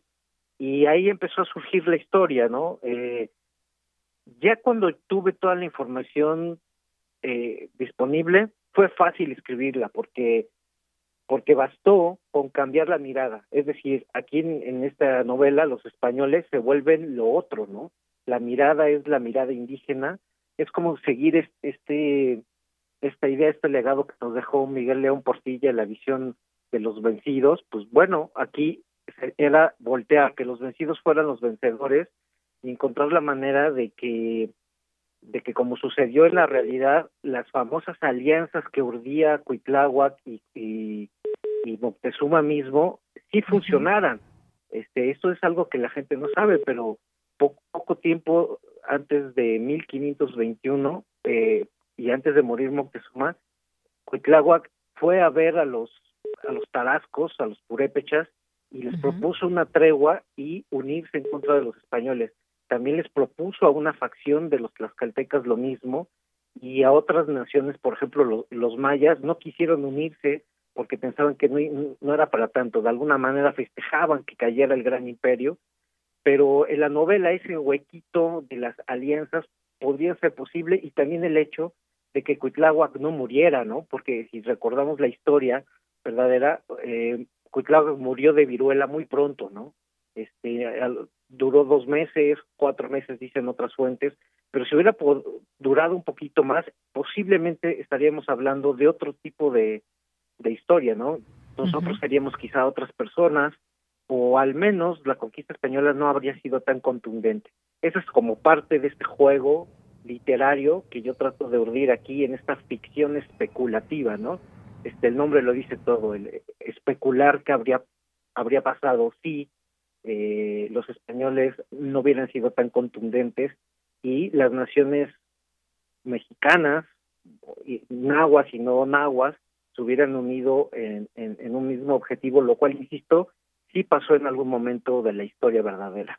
Así es, pues sí, como dices, un juego literario muy interesante. Sí, sin duda, una novela muy bien documentada, la gente se puede dar cuenta, los lectores, y que nos lleva por lugares, regiones, nos hace acompañar a los personajes, eh, tal cual en estos relatos que hay con Cuitláhuac, con Hernán Cortés, con Moctezuma, Malitzin, Tezcatlipoca, bueno, pues muchos personajes que nos llevas en esta, eh, en esta, en este libro, y, creo que el, lector disfrutará de estas eh, historias con los personajes reales que van cambiando el destino como parte de esa ficción y de esa ucronía y que nos hace, y ahí dejamos esas preguntas para los lectores que se lo imaginen y que, encuentren las respuestas en el libro, qué hubiera pasado si hubiese sido al revés, si los indígenas hubieran, hubieran ganado la batalla y no los españoles, y, qué, tan, qué tan lejos o tan cerca se estuvo de que la historia hubiese sido diferente en este escenario alternativo. Como bien decías, seríamos otras personas, cómo seríamos, cómo hubiese cambiado estas batallas, eh, el, pues el paso de, la historia. Así que pues nos dejamos con estas preguntas para los lectores y qué hubiera pasado si Cortés hubiese fracasado. Hagamos estas preguntas y encuentren las respuestas aquí en este, en este libro. Y pues bueno, ¿cómo, ¿cómo tomarán esta novela en España? ¿Llegará ya tu libro, Omar? Este, pues parece que sí, que es el plan de la editorial llegar a España y también a Estados Unidos, porque, bueno, pues traemos todo todo este sentimiento del regreso a Axtlán, ¿no? De, los mexicanos, ¿no? Y yo lo yo lo que intento hacer es llevar hasta las últimas consecuencias esta posibilidad en la novela, ¿no?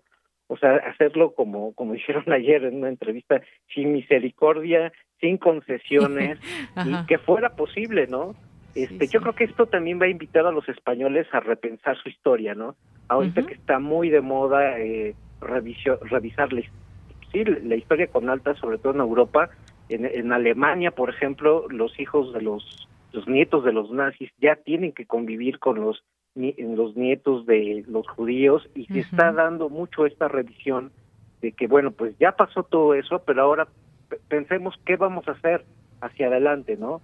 Este no, no solo se trata, digamos, de, de, decir pasó, sino qué podría pasar más adelante, eh, planteándonos la historia de otro modo, ¿no? Eh, viéndonos, viendo por fin al otro, ¿no? O sea, yo creo que en Europa es un buen momento este siglo XXI para que se permitan ponerse en nuestros zapatos y saber eh, que, que, que ellos pudieran, que ahora son vistos como los como los otros, como, como el centro del mundo no es Europa, sino también las naciones latinoamericanas.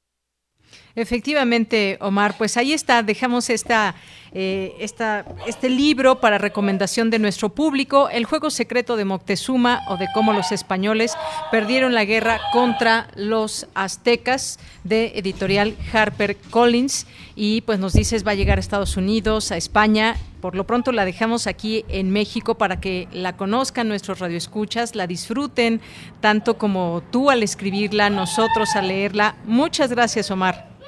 Gracias, pues ya está en todas las todas las librerías y también en descarga electrónica y muchas gracias a ti, Deyanira, y a todo tu público. Pues gracias, gracias una vez más, Omar. Fue un placer platicar contigo y que nos comentaras un poco de este, de este libro que dejamos, por supuesto, en recomendación para el público. Gracias, un abrazo y buenas tardes. Buenas tardes. Hasta luego, Omar Nieto, maestro en letras por la UNAM, y nos presenta este libro. Y como nos dicen ustedes, Radio Escuchas, recomiéndenos libros, pues aquí está en propia voz de los autores. Continuamos. Prisma RU. Relatamos al mundo.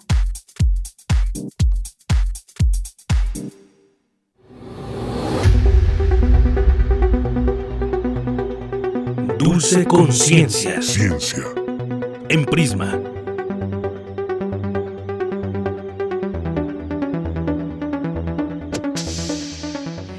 Pues nos vamos ya a Ciencia con Dulce García, que ya se encuentra en la línea telefónica. Adelante, Dulce, muy buenas tardes.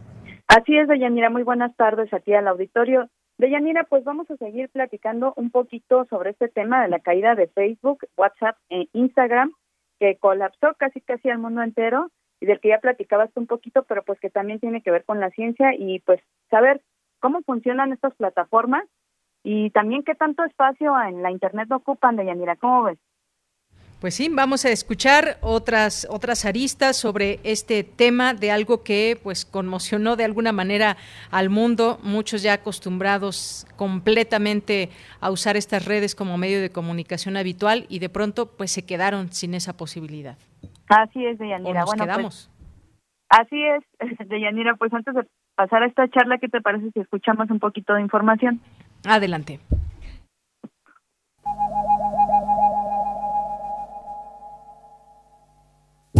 Facebook, Instagram y WhatsApp se recuperan lentamente de la peor caída total de su historia reciente. Apenas hace unos días fallaron durante más de 6 horas de forma global. Al contrario que en otras ocasiones, esta vez las distintas aplicaciones estuvieron completamente inaccesibles para aproximadamente la mitad de la población mundial que las utiliza. Sus dirigentes explicaron que los cambios de configuración en los enrutadores troncales que coordinan el tráfico de red entre sus centros de datos generaron problemas que interrumpieron la comunicación. Según expertos externos a Facebook, ese cambio de configuración provocó problemas en el sistema de asignación de dominios. La información no sabía a qué dirección ir ni qué camino tomar.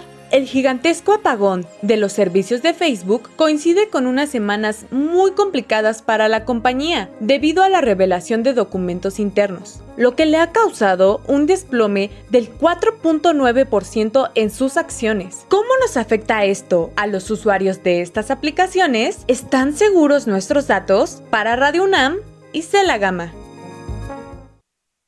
Muchas gracias a la querida Isela por prestarnos su voz y bueno, pues preguntarle eh, que para platicar sobre este tema ya se encuentra en la línea la doctora Rocío Aldeco, quien es académica de la Facultad de Ingeniería de la UNAM. Doctora, muy buenas tardes, ¿cómo se encuentra? Buenas tardes, lo estoy muy muy bien, gracias, gracias por esta invitación. Gracias a usted por tomarnos la llamada. Y un poco de entrada, eh, preguntarle, eh, pues como lo decíamos al inicio de esta sección, ¿Cómo, ¿Cómo funcionan estas plataformas, los sistemas de los que están integrados? Eh, ¿Por qué, por qué de pronto se pueden dar estas fallas que, que no son tan comunes, pero que cuando pasan, de verdad que, que impactan a nivel mundial?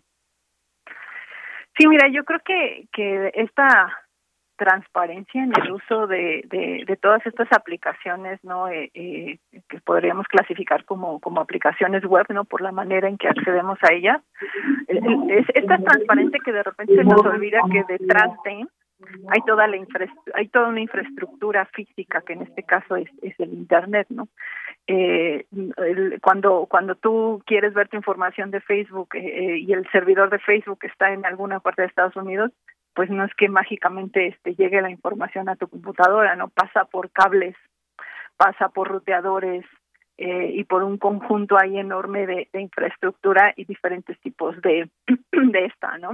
Eh, y creo que eso se nos olvida y, y, ahí fue donde donde hubo un problema en la infraestructura eh, que nos ayuda al envío y recepción de la información que, que, que intercambiamos, ¿no? Con, con estos servicios y pues específicamente de una compañía, ¿no? Una compañía que ha crecido bastante y que por eso vimos este afectaciones en más de una en más de una aplicación, ¿no? Si si los si los que nos escuchan accedieron a cualquier otra red social, no como Twitter, que es que el dueño es otra otra compañía, pues no no hubo ningún problema, ¿no? Creo que, creo que va por ahí, ¿no? Que de repente se nos olvida eso.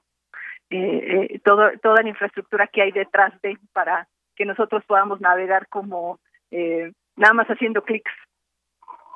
Ah, sí, claro que sí. En, este sentido, doctora, le pregunto, por ejemplo, ¿qué tanto espacio ocupan estas eh, plataformas, estas aplicaciones de la red? o, o, si ellas incluso pueden de pronto obstaculizar otra información, ¿no? El espacio disponible para otra otras plataformas. No, mira, más bien eh, la, la, la, infraestructura que se comparte es es la, la, la infraestructura de conexión de red, ¿no? Por ejemplo, cuando este cuando nosotros eh, estamos en nuestra casa y, y, abrimos nuestro navegador y ponemos cualquier dirección para acceder a alguno de estos servicios, eh, si, si lo pensamos, pues ¿por qué podemos acceder? Porque tenemos un proveedor de Internet, ¿no? Y ese proveedor de Internet nos da ahora usualmente un, modem inalámbrico, ese modem inalámbrico está conectado al, a la red física, ¿no? Que hay, eh, por eso es que cuando nos vienen a instalar el, el internet no tienen que hacer ahí todo un tema este los técnicos porque se están conectando físicamente a un cable que está fuera de nuestra casa y ese cable, este, pues es dueño el proveedor al que le pagamos el servicio de internet, ¿no? Entonces, una vez que mandamos ese mensaje, llega a alguna central que tiene este proveedor y esa central tiene que utilizar otro conjunto de infraestructura para salir de México, por ejemplo, y llegar a San Francisco, ¿no? Si es que asumimos que ahí está ese ese servidor. Eh, mucha de esa infraestructura es de privados, otra tanta es infraestructura de gobierno, y, y, vamos cambiando de cable, ¿no? Este y de medio de comunicación. De repente utilizamos wireless, de repente utilizamos fibra óptica. Este hay otro tipo de fibra óptica, lo que le llamamos el backbone, que conecta muchísimos elementos de, infraestructura en todo el mundo, hasta que finalmente llegamos al, servidor que, que, que, necesitamos. Por esa infraestructura, por la naturaleza, por cómo está diseñada Internet, es compartida. Entonces, aunque hubiera 20 Facebooks más, eh, la infraestructura lo permite, te permite conectar, qué es lo que eh, Facebook tiene y en dónde tiene información nuestra y de ellos, porque por ahí si leyeron también ellos eh, tienen mucha infraestructura que utilizan para el desarrollo de, de estos productos y también se vieron afectados sus servidores, ¿no? Físicamente ellos tienen grandes computadoras, centros de datos con mucha eh, eh, hardware que ellos ellos compran y ellos mantienen eso es de ellos ¿no? Eh, y eso es lo que los puede llegar a limitar como compañía. Pero nosotros como usuarios al hacer uso del internet, el internet como está diseñado, no no importa, no no importa si Facebook tiene decide poner 20 centros de datos más, lo único que va a hacer es que vaya va a tener poder va, va a poder soportar más clientes, más peticiones de de sus clientes, pero no nos va a afectar a nosotros al poder acceder a, al servicio de internet, no tan es que a pesar de esta caída, como les comentaba, hay otros servicios y esos servicios se pudieron utilizar sin ningún problema. Se afectó la, infraestructura que Facebook es dueña de y que cuando nosotros nos volvemos sus clientes, eh, utilizamos. Mientras no accedamos a sus servicios, utilizamos el resto de la infraestructura, que como les digo es una combinación de elementos eh, privados y, y, y, públicos en términos de, de, de, dónde viene el dinero no para poner esa infraestructura. ¿sí? Sí, eh, a propósito de esto que comenta, eh, ¿qué nos recomienda, por ejemplo, para comunicarnos de forma segura como alternativa si esto, por ejemplo, llegara a pasar, ¿no? Porque también es, eh, pues sí, es, es muy probable que esto vuelva a suceder. Sí, yo creo que, que, que una es primero este estar conscientes de eso, ¿no? No no no es no deberíamos de de poner toda nuestra información en una sola plataforma. Es importante tener respaldada nuestra información y también diversificar el uso de estos servicios porque pues como individuos a lo mejor pues simplemente no entras a Facebook un día, ¿no? Pero por ahí hubo muchas quejas de gente que hace negocios a través de que sí se vieron afectados. Entonces creo que eso es un punto importante diversificarnos, ¿no? En términos de mensajería tenemos Telegram, tenemos Signal, ambas compañías eh, que se soportan de, de, de, de, dinero a través de la caridad, ¿no? No son compañías que hacen negocio a través de. Eh, Telegram tuvo un poquito de problemas por la cantidad de tráfico que de repente tuvo y no podía soportar, pero es, es, segura y Signal es mucho más segura, solo que creo que Signal no la utiliza mucha gente, ¿no? Hay, hay una gama enorme de aplicaciones de mensajería, pero creo que después de WhatsApp estas dos son las que más se usan, entonces es fácil eh, instalarlas en tu en tu teléfono y ver a tus contactos ahí, ¿no? De manera muy natural y transparente. Y, y en términos de redes sociales, pues creo que la única que quedó viva fue Twitter, ¿no? que es una otra opción. Así es. Bueno, doctora, finalmente ya para ir cerrando un poquito esta entrevista, ¿qué nos hace falta saber acerca de las redes sociales? Eh, ¿De las redes sociales, perdón? Sí. Yo creo que, que, que entender un poquito más cuál es el objetivo de una red social, ¿no? Una red social ahí está ahí eh, para hacer dinero. Claro. eh, ¿No? Eh, y, y hacer dinero con, con nuestros datos eh, utilizando un servicio eh, por debajo, como lo comentaba antes, que es el Internet, que es eh, relativamente gratuito si vemos toda la infraestructura que utilizamos versus lo que lo que realmente pagamos y a quién le pagamos por ese servicio. Creo que debemos estar muy conscientes de eso y eso nos va a llevar muy fácil a entender cómo vamos a manipular nuestra información, qué información vamos a tener, en dónde la vamos a tener, que siempre debemos de tener un respaldo, porque al final es nuestra información y debemos tener control nosotros de ella, no no depender de una plataforma en particular para poder acceder a ella o hacer negocios o hacer lo que hacemos día a día. Claro que sí. Bueno, doctora, pues le agradecemos muchísimo esta información que nos comparte y esperamos tenerla nuevamente aquí. Muchas gracias, muchas gracias a todos. Saludos. Gracias a usted, que esté muy bien. Bueno, Adiós. pues fue la doctora Rocío Aldeco, académica de la Facultad de Ingeniería, a quien le agradecemos muchísimo su participación. Yo me despido, les agradezco también su atención y los dejo ya nada más con una frasecita. Muy buenas tardes. Tienes una cita con un científico. El mayor riesgo es no correr ningún riesgo. Mark Zuckerberg.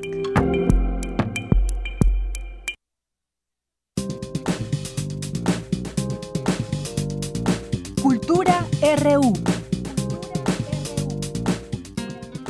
Bien, pues nos vamos ahora a la sección de cultura con Tamara Quiroz. Adelante.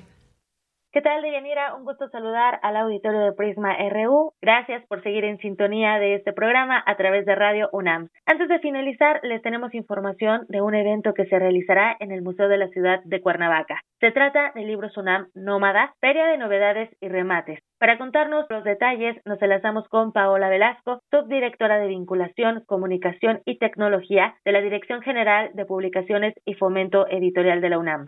Paola Velasco, bienvenida, qué gusto compartir buenas noticias. A partir de mañana, jueves 7 de octubre, Libros UNAM comenzará a circular a través de Nómada, Feria de Novedades y Remates. Platícanos, Paola, eh, los detalles de este proyecto y también de la primera sede de esta feria. Muchas gracias, Tamara. Gracias a todos quienes nos escuchan, a todas las personas que están aquí con nosotros en esta gran noticia que da Libros UNAM, efectivamente. Eh, vamos a iniciar mañana el día jueves 7 de octubre y estaremos hasta el 10 de octubre en eh, Cuernavaca, de la mano del CRIM, una entidad hermana también eh, acá en la universidad.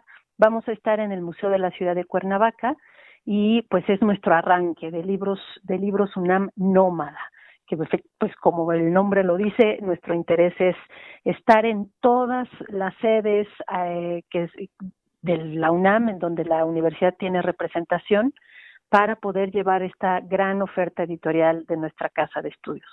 Hemos platicado en algunas otras ocasiones de la potencia editorial que es la UNAM y poner esta oferta en manos lectoras pues es nuestro propósito más más importante. Es un proyecto de largo aliento, es algo que nos interesa mantener.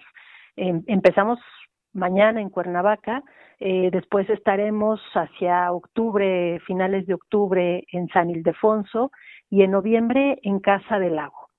Y bueno, así iremos a lo largo del siguiente año ampliando sedes, ampliando espacios, con ese objetivo de llevar libros a todas partes. Las ferias del libro son espacios fundamentales de promoción de la lectura que nos ayudan a pues a poner en valor la literatura, el conocimiento en todas sus ramas, en todas sus disciplinas y esta es una oportunidad única para acercarse de primera mano a libros de química, sí, de filosofía, también de cine, de arte, eh, de matemáticas, de ecología, de literatura, de toda la vasta red de conocimiento y de disfrute de ese conocimiento que se genera en la UNAM. Entonces, eh, sin duda es un espacio de acceso al libro y de formación de lectores que va a ser muy importante porque estará eh, como decían justamente si la montaña no va Mahoma, Mahoma irá a la montaña. Por supuesto, oye, pues lo celebramos y sobre todo también porque dentro de estas actividades hay presentaciones editoriales, pero también musicales, cultural, hay un amplio abanico de posibilidades. Platícanos acerca también de este programa que, bueno, empezará a las 11 de la mañana y culminará a las 5 de la tarde y también tiene actividades paralelas. Sí, pues mira, eh, justamente porque estas, estos espacios, las ferias, eh, las, las percibimos, apostamos porque así sea, que también son un espacio de encuentro generacional, de encuentro familiar, pues tenemos libros y actividades para niños, para jóvenes, que serán, son ya magníficas entradas para que se comiencen a familiarizar con, con textos escritos.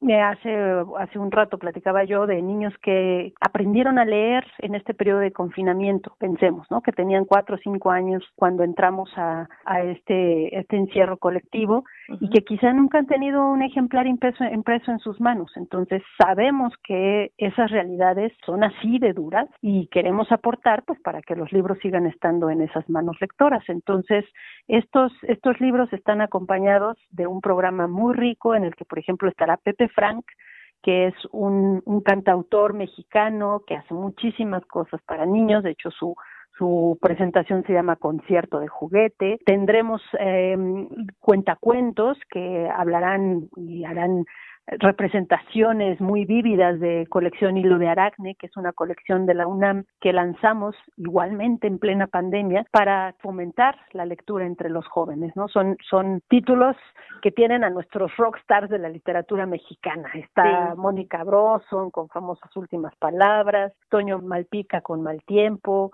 eh, Raquel Castro con el ataque de los zombies, un libro que cuando lo sacamos pues era casi como si nos estuviera hablando de, de esa realidad en la que uno tenía miedo de abrir la ventana porque afuera había algo, algo que nos amenazaba, ¿no? Entonces también fue una, un, libro de cuentos que ayudó muchísimo a las jóvenes generaciones a entender el momento, a, a sobrellevarlo y a tomar fuerza pues para lo que seguía. Y Alberto Chimal con la saga del viajero del tiempo. Entonces, bueno, esta colección la podrán adquirir ahí, desde luego. Habrá cuentacuentos que la lleven vívidamente a, sus oídos. Y también estará Toño Malpica por allá, entre otras muchas cosas. Sí, y de hecho, entre estas otras cosas, Paola, también me gustaría que nos platicaras acerca de la presentación editorial de la colección México 500. Hace poco, eh, pues se lanzó esta colección con la finalidad también de acercar a, los lectores, ¿no? Y despertar esta curiosidad sobre la historia. Platícanos de esta presentación que, bueno, tú la realizarás. Sí, la colección México 500, la verdad es que es un esfuerzo muy noble, muy, eh, muy bonito también de historiadoras e historiadores mexicanos que han hecho este, este conjunto. Son 15 títulos, 15 volúmenes que nos hablan de una manera muy, muy amable, muy eh, también crítica que nos, nos obliga a reflexionar sobre las versiones que conocemos de nuestro pasado y cómo pues también hay que poner en duda algunas veces las cosas para seguir, para pues al final es seguir nutriendo nuestro, nuestro pasado colectivo y esas historias que nos han dado identidad. Eh, entonces, esta colección que lanzamos muy recientemente, como bien señalas, es una de las novedades que estaremos presentando allá. Eh, son una puerta magnífica para que jóvenes generaciones se acerquen a su pasado, para que maestros, maestras, papás, mamás vean de otra forma eh, la historia y decía yo incluso hasta nos despierta de pronto el, el sentido crítico y la rebeldía necesaria pues para seguir siempre cuestionándonos de dónde venimos y a dónde vamos, ¿no? Son siempre preguntas para repensarnos, preguntas necesarias eh, horizontes que nos hablan desde problemas de, ambientales de que, que quizá surgieron en aquel lejano 1521 y que y que hoy en día seguimos arrastrando o eh, que seguimos eh, pues, siendo causa razón de ellos como bueno este el arte barroco que nos ha formado como identidad y que está presente en nuestra comida, por ejemplo, ¿no? El, el mole, el chile en hogada, este un almendrado simplemente, es este toda nuestra cocina popular mexicana está basada en esa fusión de las raíces prehispánicas con las aportaciones europeas, españolas concretamente para dar arte barroco, cocina barroca, entre otras muchísimas cosas, pero bueno, también está el problema de la esclavitud. En México tenemos comunidades negras en Veracruz, por ejemplo, muy concretamente en Puebla eh, y voltear a mirarlas como parte de esa formación colectiva que somos es importante y todo esto está en, en esta colección México 500. Muy bien, pues esta presentación será el sábado a las 12 del día. Paola Velasco, agradezco mucho este enlace para platicarnos acerca de el libro Sunam Nómada. Esperamos que, bueno, pronto tengamos también otro acercamiento contigo para platicar acerca de las otras dos sedes, que es San Ildefonso y Casa del Lago. Y por supuesto invitamos a nuestro auditorio que se encuentra en Morelos a que se acerquen al Museo de la Ciudad de Cuernavaca, ubicado en Avenida Morelos 265, está en el Centro Histórico de Cuernavaca, Morelos. Es un evento presencial. Es, es el primer evento, ¿verdad?, que están realizando Libro Sonam después de prácticamente dos años. Exacto. Y bueno, lo hacemos con todo el cuidado, el rigor, las medidas sanitarias que eh, sean necesarias, porque nuestro principal objetivo es que la comunidad tenga un, rato de acercamiento a la lectura, a las actividades culturales en las condiciones sanitarias absolutamente mejores que podamos tener. Sin duda hay que seguir cuidándonos, pero sin dejar de realizar estas actividades que nos permitan este tipo de encuentros con la cultura. Paola Velasco, subdirectora de Vinculación, Comunicación y Tecnología, muchas gracias por acompañarnos esta tarde en Prisma RU. Al contrario, Tamara, les agradecemos muchísimo y mandamos un gran, gran abrazo. Muchísimas gracias. Para más información, sigan las redes sociodigitales de Libros UNAM. Los encuentran como arroba librosunam en Twitter. También visiten eh, nuestra cuenta en arroba prisma.ru. Yo los leo en arroba tamaraquiros-m. Que tengan excelente tarde. Hasta mañana. Deyanira, regreso contigo. Muchas gracias, Tamara. Pues sí, hasta mañana. Nos escuchamos de nueva cuenta a la una de la tarde. Gracias a todas las personas que nos siguen escribiendo a lo largo del programa.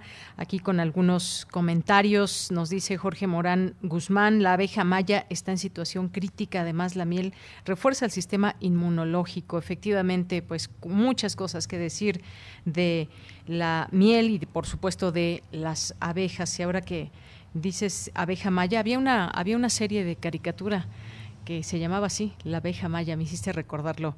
Jorge, muchas gracias, gracias a todos ustedes, ya nos vamos, gracias allá en cabina Andrés Ramírez, a, eh, a Denis Licea, a Daniel Olivares, aquí en los micrófonos se despide de Yanira Morán, que tenga muy buena tarde, buen provecho, lo esperamos mañana en punto de la una. Hasta mañana.